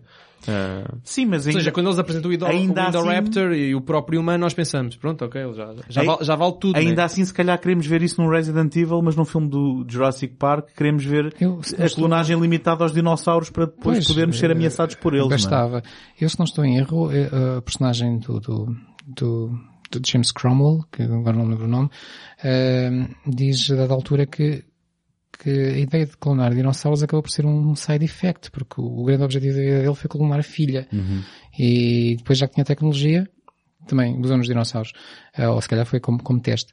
Eh, E eu estou a imaginar que o próximo filme, o terceiro filme, onde eh, teremos já dinossauros pelo mundo inteiro, porque eles no final do, do, do, do Fallen Kingdom Sim, a libertaram-se a personagem do Malcolm até diz que entramos a viver uma nova fase uma nova era. Jurassic. Aliás, e torna-se literalmente no Jurassic World. não é? Exatamente, aí torna-se literalmente. E e estou a imaginar que o próximo filme alguém vai dizer, bom, a única maneira de nós combatermos os dinossauros é como? É com humanos modificados geneticamente e cria-se alguns super-heróis e vai haver uma... Mas é isso, é isso que vai acontecer. Eles fazem, eles, portanto, eles Já não quero. Já Repara, não eles, quero. eles introduziram dinossauros normais nos primeiros. E depois envolveram um dinossauro, um super dinossauro. Vocês acham E que vai temos ser... agora um humano normal, vamos ter super humanos. Pronto, isso é a evolução, a evolução lógica, de facto, eu acho que vamos ter super soldados. Vocês acham que vai ser eh, uma espécie de filme de pós-apocalíptica em que os dinossauros eh, se disseminaram e que a vida na Terra está limitada? Eu acho que vai ser muito mais parecido com o que temos no, com o Planeta dos Macacos. Também é o, as novas, os novos filmes do Planeta dos Macacos também, a ser altura... Pronto, eh, então, o- então o- estás a o- responder que sim à minha pergunta, Sim, é? os macacos dominaram o planeta e depois criaram-se outposts de resistência Pois. Ah, pelo planeta que visam sobreviver e lutar contra eles, porque hoje em dia não temos nenhum filme que seja só sobreviver, tem que haver sempre uma luta contra. Ahm, Eu sinceramente acho que se forem por aí vai ser um salto muito grande, se bem que se eles querem encerrar uma trilogia, não sei se querem ou não. basta eh, dizerem se que se passou calhar- 10 anos algo do género. Pois, não sei, os- os não sei. Tendo os dinossauros capacidade de procriar, Pois. né, nós não sabemos, ainda por cima está, ainda por cima estão uns quantos assim. E especialmente se encontrarem umas rãs pelo caminho, não é? Mas, Que é que Clara Pinto Correia não te ouça. mas tem- temos também aqui, por acaso temos aqui outra personagem, nós nunca falámos, que foi de facto a personagem responsável por todo o processo de clonagem, que é o Dr. Wu, acho eu. Não, mas esse, ah, esse personagem que é o único que é transversal aos filmes praticamente todos, Sim. não é? É, é o Que único vem desde o que- primeiro. que vem desde o primeiro, não é? Portanto, Sim. Ele é, ele é a quem lhe é atribuída esta descoberta, esta capacidade de clonar dinossauros, Uhum. e é ele próprio que está, ele está sempre por trás destas clonagens todas, Uhum. incluindo aquelas do Indominus Rex, o Sim, Indoraptor. sim. É sempre Portanto, acabamos a ver que ele na verdade é um mercenário da ciência. Sim, é que, é que ele passa de, de, de um, de um- um homem jovial e, e- e simpático para um vilão no- nos últimos É, filmes. não, é? o que costumamos a ver que ele é um mercenário da ciência. O que ele quer é, é de levar a ciência sempre ao próximo nível. Eu já sei clonar dinossauros, deixa eu ver se eu agora consigo juntar vários. Aliás, e deixa eu sabes- ver se agora consigo juntar vários com um propósito já muito especial, que é o Indoraptor. Sabes como é que sabe imediatamente que ele é um vilão nestes últimos filmes? É que ele usa uma A camisola de gola alta, alta. preta. Exatamente. Exatamente. Exa- exatamente. Um, ainda só para falar do Jurassic World e do Fallen King, mas mais do World. De facto, o Jurassic World presta uma, uma homenagem que eu já nem, chamei, já nem, chamaria homenagem, já é uma nostalgia sádica ah, e decadente ao ao- aos primeiros. Quando temos personagens com t-shirts do Jurassic Park, ah, coisas completamente que não fazem sentido. O facto de estarem lá as instalações e o- Não, a, e eu- a e eu- t-shirt ainda podia ser eh, no, no próprio universo do filme nostálgico, mas estarem lá as instalações e carros abandonados quando eles construíram toda E uma a utilização nova... dos carros, dessas Sim. instalações, e depois a, a- aproximação abuso. dos carros, não sei, é um, é um abuso É desnecessário, até porque mesmo narrativamente nunca faria sentido, porque eu não acredito que nenhuma empresa no mundo fosse desperdiçar aquelas instalações ou fosse deixar aquilo ao abandono por completo. Ahm, podiam até tirá-los de lá ou algo desse E género. carros com gasolina, E não é? carros com gasolina, quer dizer, eh, portanto, é um abuso. Sim. E funciona muito mal. Ah, mas lá está, estão, estão, estão demasiado presos a um passado. Essa também é uma razão pela qual, se calhar, eles nunca decidiram mudar o aspecto dos dinossauros. As pessoas conhecem os dinossauros dos originais, vamos fazê-los Sim, absolutamente iguais, não vamos adaptar-nos à ciência. Portanto, ou seja, tudo o que o primeiro poderá ter feito para a ciência e para as pessoas interessadas em seguir paleontologia e coisas desse género, este último não faz nada diferente, porque as pessoas, as pessoas que veem este têm o primeiro. Já agora para levar água ao meu moinho, eh, não esquecer também que o Jurassic World tem mais uma vez o tema da família, com os dois meninos, os sobrinhos da, da, Uhum. da Claire, da personagem da Bryce Dallas, que andam lá perdidos no, no parque. Porquê? Porque ela também não quer ter filhos, Não quer não quer deles, casar, e não quer, não, não liga nenhum aos sobrinhos, e isso é muito mau, mas depois no final vai se redimir, vai lhe dar muitos abraços, vai ficar muito contente, e vai olhar para o Chris Pratt e dizer, também quer ter uns assim. Pronto. Contigo. Um, e... E- e que por acaso é engraçado que essas crianças seguem esta nova tendência de serem ativas. Elas, elas é que se metem nas trapalhadas. Sim, sim. Não são levados, não é? Portanto, todos os outros filmes acontece, são acidentes. Um, pronto, eles não, ou seja, elas não queriam estar ali. Agora, ao contrário, estas crianças metem-se. Ele diz, não, não, bora lá, vamos desafiar, vamos passar esta... Isto está aqui, claramente, para não passar. Bem, eh, mas vamos passar. mas dizer que no original não queriam estar ali também não é bem verdade, porque os miúdos estavam entusiasmados. No segundo foi ela que Não, se mas são- escondeu mas são e foi com o pai. Sim, tudo mas, bem. elas, mas ela não sabia para onde é que ia. Eu, eu, eu, eu compreendo a separação que estás a Ah, fazer, mas elas, mas eles são sempre assim- levados. Eu acho que eles nunca têm uma intenção de se meter em, em, em, em- em apuros. Portanto, quando os miúdos vão para a ilha do, no primeiro filme, eles acham que vai correr tudo bem. Não, bom, Ah, sim, isso a partir do momento em achamos que, sempre, a não partir do é? momento em que no Jurassic World eles estão naquela, naquela, naquele veículo bola e decidem passar uma, uma Presos com o Jimmy Fallon, que é Exatamente. o maior e, terror de decidem, todos. e decidem passar uma barreira gigante que claramente se vê que não é para passar por alguma razão e eles, não, vamos. Ah, Podes mil- conhecido, vamos aventurar-nos, é uma daquelas coisas de vamos à procura das coisas. Sim, vamos millennials. fazer coisas. São os millennials, não é? Exato. É. Nem consigo Ah, dizer. Millennials. E depois no Fallen. Kingdom, a família é uma família pós-humanista. Pronto. É pá, ficas-te com essa? Voltemos a ter uma menina, neste caso é uma menina, pronto, é isso mesmo, é pós-humanista. Uh, mas vai ser, vai ser também peça fundamental depois na, na resolução. Uh, e, e- vamos descobrir que tudo isto vem, afinal, do desejo de alguém ter a filha de volta. E daí tê-la clonado. Uh, portanto, eu digo que há aqui uma mensagem subliminar, ou talvez não tão subliminar, do princípio ao fim, que tem a ver com uh, o facto de algumas pessoas precisarem ter família ou não quererem ter família, e isso vai influenciar tudo o que, o que se passa nos filmes. Sim, se bem que este, este, portanto, o personagem que nos é apresentado no Fallen Kingdom, do o colega do Hammond, nunca tinha sido falado. Claro. Claramente é uma daquelas coisas. Richard Attenborough já não estava disponível, não é? Sim. ah, portanto, É continuidade própria, retroativa, exato, mais- a- mais a, própria, a própria rapariga clonada não é uma coisa, uma coisa forçada para servir um propósito que está lá, mas foi prolongado, mas sem necessidade de ser Pois que não, prolongado. não se percebe muito bem a necessidade, dizíamos nós, a não ser que seja mesmo, e parece-me que sim, algo que faça importante no filme seguinte. Não, de certeza, no filme seguinte, no filme seguinte eu, eu acho que se estivéssemos aqui a especular, ah, eu acho que se virmos soldados, super soldados, clonados e não sei o quê, até porque eu acho que não vai, não vai sair mais, né? Portanto, esse, esse filme vai mesmo encerrar a trilogia oficialmente, depois só Sim, daqui a claro, 20 anos. Claro, claro. ah, Se, se fizer uma batelada de Não dinheiro, não, sejamos- não vai, não vai, vai mesmo parar por aí. Não sejamos completamente negativos e acabemos isto numa, numa nota positiva, Sim. como, como, como começámos a dizer que afinal foi feito um bom trabalho pela paleontologia e muitas, provavelmente, eu diria, diria que se calhar hoje em dia a maioria das pessoas que seguiu essa carreira foi por causa do filme. as, Park. as pessoas que sim, dessa altura, garantidamente. Ah, não sei, o Jurassic World devia tenha feito o que o primeiro fez, mas, até porque já existe o primeiro, mas eu, garantidamente, a saga como um todo, eu, qu- quando comecei com aquela afirmação de que salvou a paleontologia, se calhar salvou mesmo. Ou pelo menos levou para novos caminhos, nomeadamente a nível de volume de investigações. Sim, Descobriu-se muito mais. E A ciência ficou capacidade, capacidade de, de, de meditização que depois trouxe, obviamente, patrocínios e financiamento. E mais Tudo isso, pessoas, e mais depois ganha, é um ciclo que evolui, é um ciclo que traz, que a ciência fica só a ganhar. Sim, o, a partir de uma premissa impossível, não é? Ahm, afinal, começamos a ter ciência muito possível. Sim, sim, o Spielberg já tinha eh, influenciado muita gente a querer ser arqueólogo, não é? exatamente. E agora há paleontólogo e com a lista de Schindler a, que- a querer ser nazi, não é? E com, e, com, e, com, e com o ET a querer Não, entrar. a querer ser, a querer ser judeu. ahm, e com o ET a querer Ah, entrar bem, no, e com o ET a querer entrar no mundo da Não. cosmologia. Não queria, não queria descarrilar estas coisas tão sérias e acertadas que vocês Sisudas. Demasiado tarde, António. Ahm, não, mas no fundo, se podemos retirar algo daqui, foi o que a contribuição desta saga para a ciência e se calhar poucos filmes de facto podem dizer que fizeram isso. Sim, Exatamente. sim, acho que é Há uma boa muitos nota. poucos filmes na história que podem, podem dizer que tenham sido responsáveis por uma revitalização, uma renovação de um determinado campo científico. Uhum. Um, e acho que isso, à semelhança do que o Indiana Jones fez, eu acredito que tenha feito, este também o fez para outro campo científico. Eh, a não ser que tenham mais alguma coisa para acrescentar, acho que é uma boa nota para Mas- levarmos isto a bom Não, porto. agora voltamos Agora em 2021 Ok. ah, para, fazer, para fazer uma a- atualização. A adenda. Para A fazer a adenda. adenda. com o Jurassic World eh, Planeta dos Dinossauros. Muito bem, então eh, agradecemos a todos os que tiveram a ouvir até ao fim. E, e a relógio d'água, por nos ter patrocinado. Sim, e a Relógio d'Água por nos ter patrocinado, mas se quiserem fazê-lo, contactem-nos. Ehm, eu sou o António. Eu sou o Tomás Sr. José Carlos. e até, para a próxima. Acabaram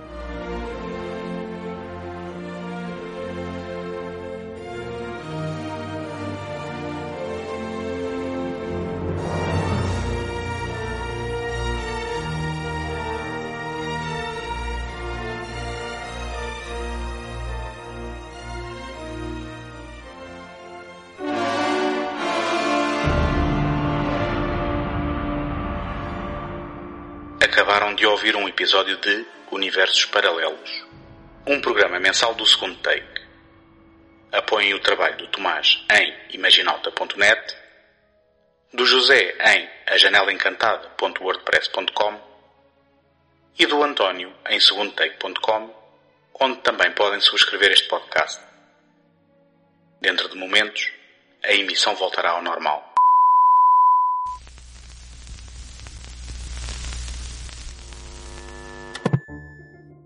Encontramos na próxima semana.